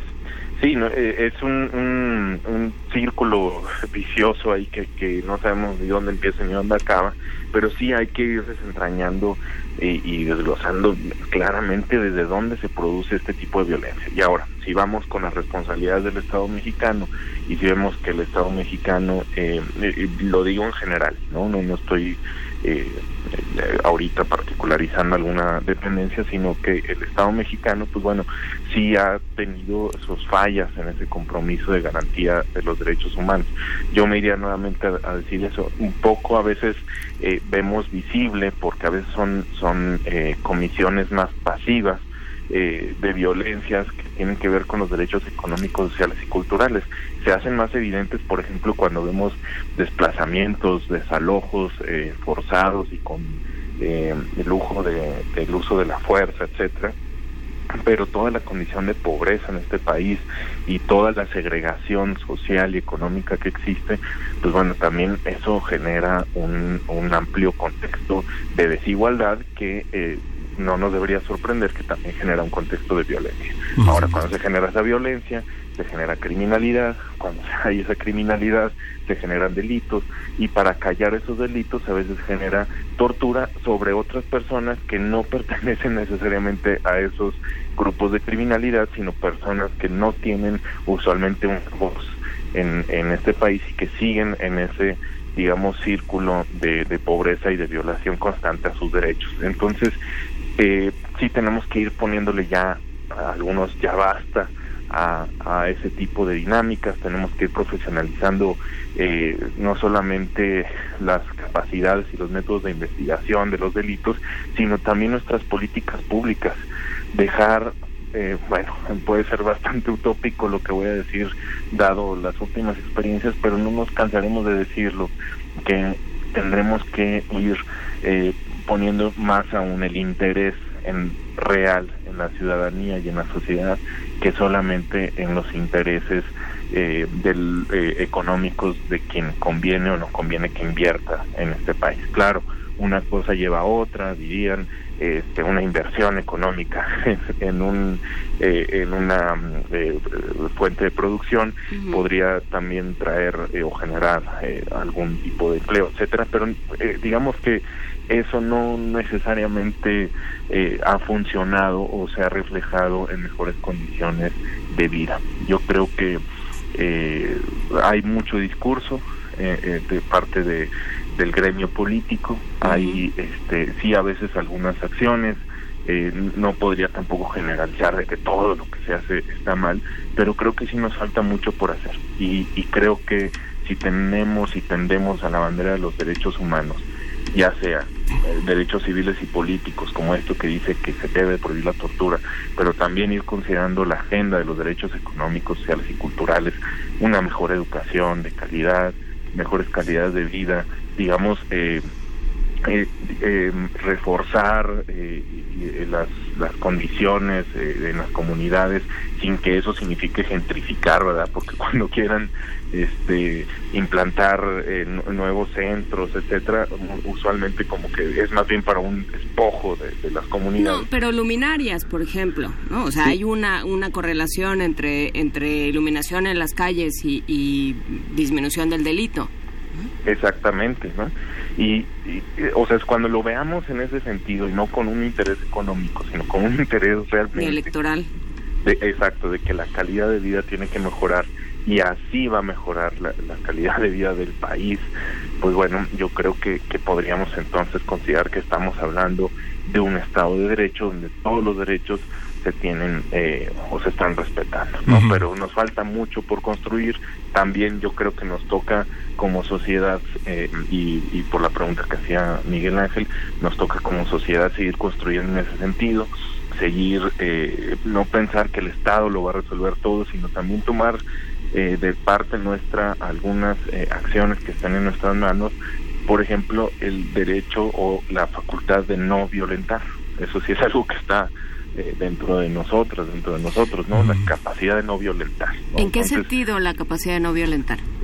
pues bueno, cuando hay algún conflicto, pues tratar de, de ser más ecuánimes, ¿no? Pues tratar de, de entender el, el otro, el contexto en el que sucedió y bueno, este, como que a la ley eh, sí contempla, eh, digamos, algunos elementos donde se puede uno defender, ¿no? Ante una agresión, pero estamos hablando de, de, de situaciones muy, eh, digamos, muy cotidianas, ¿no? Si elegimos eh, la violencia, pues vamos a ir nada más acumulando en la sociedad muchas tensiones, ¿no? Innecesarias. Entonces, eh, yo creo que sí podríamos tener eh, una, eh, por nuestra parte, una actitud más proactiva en el respeto a los derechos humanos de todas y de todos y cuando vaya a haber diferencias porque las va a haber y es natural y sano que existan diferencias saber cómo resolverlas no sin que el estado medie esas eh, esos eh, procesos Andrés, hay una, hay una, hay una parte. el- los- la, la consideración de los derechos humanos tiene un carácter transversal. Eh, transversal quiere decir que toca varias esferas de distintas problemáticas, pueden ser económicas, sociales, culturales o civiles. ¿Cuándo alegar que se trata de un problema de derechos humanos en casos como tienen que ver con la violencia intrafamiliar, la falta de, respeto hacia los ancianos, eh, gente que incluso con relaciones consanguíneas maltrata a los ancianos porque es muy necio, o maltrata a los niños porque no entiende, o, ya ves cómo son las viejas. Esa parte que tiene que ver con esas relaciones que atraviesan por estados psicológicos como son el sadismo y, la, difícil de enfrentar para un familiar que trata a un enfermo las consideraciones que su propia que su propio padecimiento le, lo coloca ¿no? ¿Cómo, cuándo aludir a los derechos civiles, eh, culturales, sociales y económicos y cuándo argumentar que se trata de una ofensa a los derechos humanos? Bueno, como tú comentas, está todo eh, eh, en una intersección, ¿no? Eh, eso es lo que hay que comprender, porque un hecho, digamos, no necesariamente es puro, o sea, quizá en el expediente judicial va a haber como algún, eh, el hecho nomás se va a enfocar en cierto, cierto hecho ilícito, cierta situación que, que pasó pero sí todo tiene que estar interconectado, es decir, todas las acciones y política pública tienen que tener esa perspectiva, tienen que tener perspectiva de género, tiene que tener perspectiva eh, si hay personas con eh, alguna discapacidad, tiene que tener perspectiva de si es una persona migrante, tiene que tener perspectiva de si hay eh, pueblos indígenas involucrados, tiene que tener una perspectiva de derechos humanos, vaya, siempre siempre con con esa esa misión primera, ¿no? Yo aquí este sí diría, bueno, hay existen muchísimas barreras sociales, que eso es lo que provoca, por ejemplo, en, en esos casos que no exista una comprensión sobre lo que la otra persona está pasando. Y esas barreras sociales son a veces inercias que tenemos eh, acumuladas históricamente y que el Estado sí tendría la obligación también de proveer eh, tanto la información, la educación necesaria, que ya, digamos, tenemos estándares internacionales eh, bastante amplios que lo pueden considerar, eh, y que el Estado puede también proveer algunas medidas y política pública encaminada a, asegurar una mejor calidad de vida a todas las personas. Por ejemplo, esto que comentas de, de las personas con discapacidad, pues bueno, eh, recientemente estuve en, en, un examen profesional de, donde se discutía eh, ese ese tema en cuestión penal pero bueno aquí eh, lo que decía la compañera era que había una barrera que la discapacidad sobre todo es un problema por las barreras sociales que genera ¿no? las barreras sociales es decir de no considerar a la otra persona como sujeto de derechos inclusive la ley así también lo, lo lo, lo impone, ¿no? Cuando dice, hay, debe de haber, tu voluntad debe ser sustituida por la de alguien más. Pues con esto vamos a cerrar la conversación esta mañana. Andrés Díaz Fernández, abogado investigador del área de derechos humanos de Fundar, este centro de análisis e investigación. Te, mandamos un gran abrazo a ti y a todos los amigos de Fundar. Muchísimas gracias y un saludo nuevamente y gracias por, por, el espacio. Un gusto escucharte y aprender tanto todos juntos. Eh, seguimos aquí en Radio UNAM y hay que decirlo. A ver, ya estamos en FM, estamos en www.radiounam.unam.mx, en el 860 de AM y en el 96.1 de FM. No, no explotó la estación, tampoco nos secuestraron por 300 bitcoins, tampoco hay un patógeno en el medio ambiente que esté eh, atacando la señal. Estamos aquí, fue un pequeño problema técnico y estamos con muchísimo gusto listos para seguir no solamente con primer movimiento, sino con el resto de su programación habitual. Por lo mismo, y hablando de patógenos en el medio ambiente, vamos a una nota que nos comparten nuestros amigos de información. La Facultad de Ciencias de la UNAM ha desarrollado una técnica denominada microarreglo, con la que se puede identificar patógenos en el medio ambiente que no, es, no estallan estaciones ni nada, no pasa nada. Nuestra compañera Virginia Sánchez tiene la información. Para conocer la riqueza de los recursos genéticos y la biodiversidad en las bacterias que permiten la vida, en la UNAM se ha desarrollado una técnica denominada microarreglo, con la que se pueden identificar patógenos en todo el medio ambiente, incluso en alimentos. La doctora María Leticia Arena Ortiz, académica de la Facultad de Ciencias de la UNAM en el campo de Ciencias y Tecnologías, sede Yucatán, comparte con Radio UNAM detalles sobre el funcionamiento de este mecanismo innovador. Este dispositivo fue diseñado de la convocatoria de problemas nacionales 2013. Eh, entonces, los últimos dos años fue toda la elaboración y ya este año ya lo implementamos en la zona costera. Lo hemos utilizado para buscar patógenos en el agua de ciénegas, de cenotes, en el mar y en los sedimentos. Actualmente ya funciona, tenemos el algoritmo para después analizar los datos y ya estamos haciendo como un mapa de ubicación de los distintos patógenos que tenemos en el medio ambiente. Ya funciona muy bien. Una de las características principales de esta técnica es que enriquece el campo de la microbiología, ya que a través del análisis del ADN se puede conocer más sobre la biodiversidad. Es una tecnología de ADN, entonces adheridos en un centímetro cuadrado tenemos 38 mil sondas que son específicas de patógenos, bacterias, virus, hongos y algunos nemátodos. Y entonces a partir de una muestra ambiental, ya sea tierra, agua o aire, extraemos el DNA que está ahí y lo hibridamos en nuestro microchip y podemos detectar hasta 300 patógenos. La especialista señala que el dispositivo podrá ser utilizado en hospitales para analizar la calidad del aire o el agua con que se preparan los medicamentos. Asimismo, podrá usarse en cualquier muestra de una superficie viva o inerte, ya que está basado en el principio de que todos los seres vivos tenemos ADN, por lo que se pueden identificar los patógenos diseñados que se encuentran inmovilizados en el microarreglo. Para Radio UNAM, Virginia Sánchez.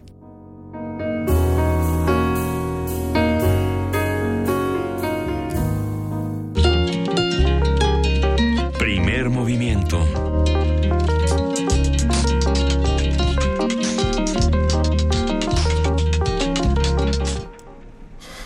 Son ya 9.50 de la mañana y bueno, les comentamos que el próximo fin de semana, el sábado 20 a las 19 horas y el domingo 21 a las 18 horas en el Teatro de las Artes se va a presentar Esta Oscuridad Infinita de Salvatore Scarrino, 1947, Italia. El ensamble Sepro Music y Catalín Carolgi, mezzosoprano, van a hacer esta interpretación en el CENART, en el Teatro de las Artes. Mientras tanto, vamos a continuar con esta curaduría de Dulce Wet, que es Salvatore Scarrino, el silencio es un muro con fisuras, es el tercero de los Tre Cantis en Sapietre de, mil, de 1999, es los nuevos vocalistas de Stuttgart quienes interpretan esta pieza. Música contemporánea. Ah, ¿Qué le dicen?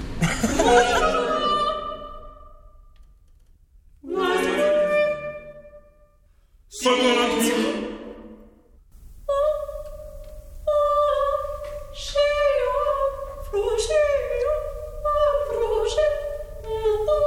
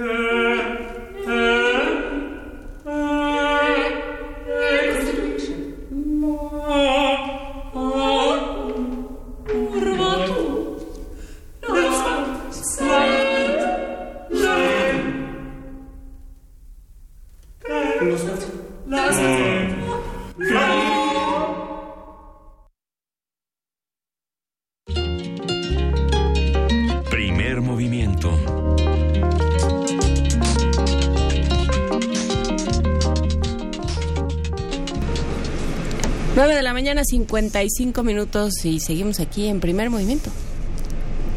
Hola. Hola. Vania está aquí para... Hola a todos, muy buen día. Vania, ¿no, ¿no te pegaste con, la, con la, el silencio y la pared de fisuras y esas cosas? Me puse un poco nerviosa, pero no, ya, ¿Te ya la laguna? Lo atravesó, lo atravesó. Sí, ya. Hoy en Radio UNAM, quédense en el 860 de AM porque tenemos introducción al folclore musical. Terminando primer movimiento, disfruten de este gran programa. A las 12 del día, consultoría fiscal universitaria, letras al vuelo a las 2 de la tarde y tiempo de análisis a las 8 de la noche, seguido de mucha música también en En Alas de la Trova Yucateca a las 9 de la noche. Y los invitamos hoy porque es Cineclub Radio Cinema a las 6 de la tarde en la sala Julián Carrillo de Radio UNAM. Vamos a presentar las salas de las alas del deseo de Wim Wenders, una película de 1987 que Ay, no se pueden triste. perder. Es Ay, muy triste, triste. pero tiene su lado No bonito son, no son, no es son una las gran alas del deseo, película. sino la- son las alas del deseo en la sala. En la sala Julián Carrillo. Vengan a las 6 de la tarde y quédense con nosotros porque a las 8 de la noche se presenta De Familia, un largometraje de Adrián Payares. Va a haber, eh, vamos a tener la presencia del elenco también, entonces vengan por favor. Tenemos doble función en la sala Julián Carrillo. No se pierdan toda nuestra programación en www.radiounam.unam.mx. Eh, ahí van a encontrar también nuestros podcasts y toda la información sobre eh, nuestra programación y todas las actividades que tenemos. Cursos de verano también se acerca. Y ya nos vamos. ¿Ya es ese momento del curso de verano? Ya, bueno, vayan preparándose porque todavía falta, tendremos vacaciones próximamente, pero eh, pues para que chequen toda la programación y vayan apartando su lugar porque siempre se llena y siempre nos están hablando eh, para que haya más lugares. Así que ahí está toda la programación. Ah, y pueden venir por sus regalos también, eh, ya a partir de hoy en el horario normal. Excelente, Eh, de excelente. 11 a 3 de la tarde y de 5 a 7 de la noche, aquí en Extensión Cultural de Radio UNAM. Adolfo Prieto, 133, Colonia del Valle. Los esperamos a las 6 de la tarde, por favor, y quédense a las 8 de la noche con De Familia de Adrián Payeres. Que tengan todos un excelente día. Nos escuchamos mañana. Muchísimas gracias, Vania Noche. Que tengas un gran día. Gracias, igualmente. Ya nos vamos, querido. Ya nos vamos. Ya Luisa. se acabó esto. Ya, Estuvo bueno, ¿no? estuvo bueno, accidentado, este salvado. Accidentado y salvado. Sí. Seguimos en el 860 de AM, en 96.1 de FM y en www.radionam.unam.mx. Oye, Miguel Ángel, te quiero contar algo. Cuéntame. Es que la única virtud que tenemos, mu- tenemos muchas virtudes de estar en, en AM, en la cabina de AM. Eh, una de ellas es que podemos compartir, por supuesto, con Soco Montes, quien ahora sí que no- nos salvó de nuestra propia, de nuestro propio abismo también con Arturo González. Entre los dos fueron lo- los guerreros épicos el día de hoy, los queremos y los abrazamos. Bueno, no solamente tenemos esa virtud, sino que además aquí está el, el metalófono de Radio UNAM. Y yo me sé una de las versiones, me enseñaron una de las versiones de, del sonido para A ver si me sale, porque hay varias. Entonces ahorita me van a decir, no, ese no es. Y no voy a tocar el otro. Pero, a ver, es este. Es algo así como...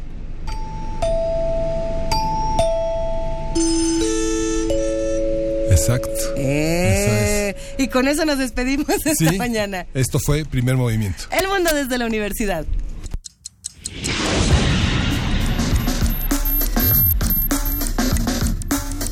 Radio UNAM presentó Primer movimiento.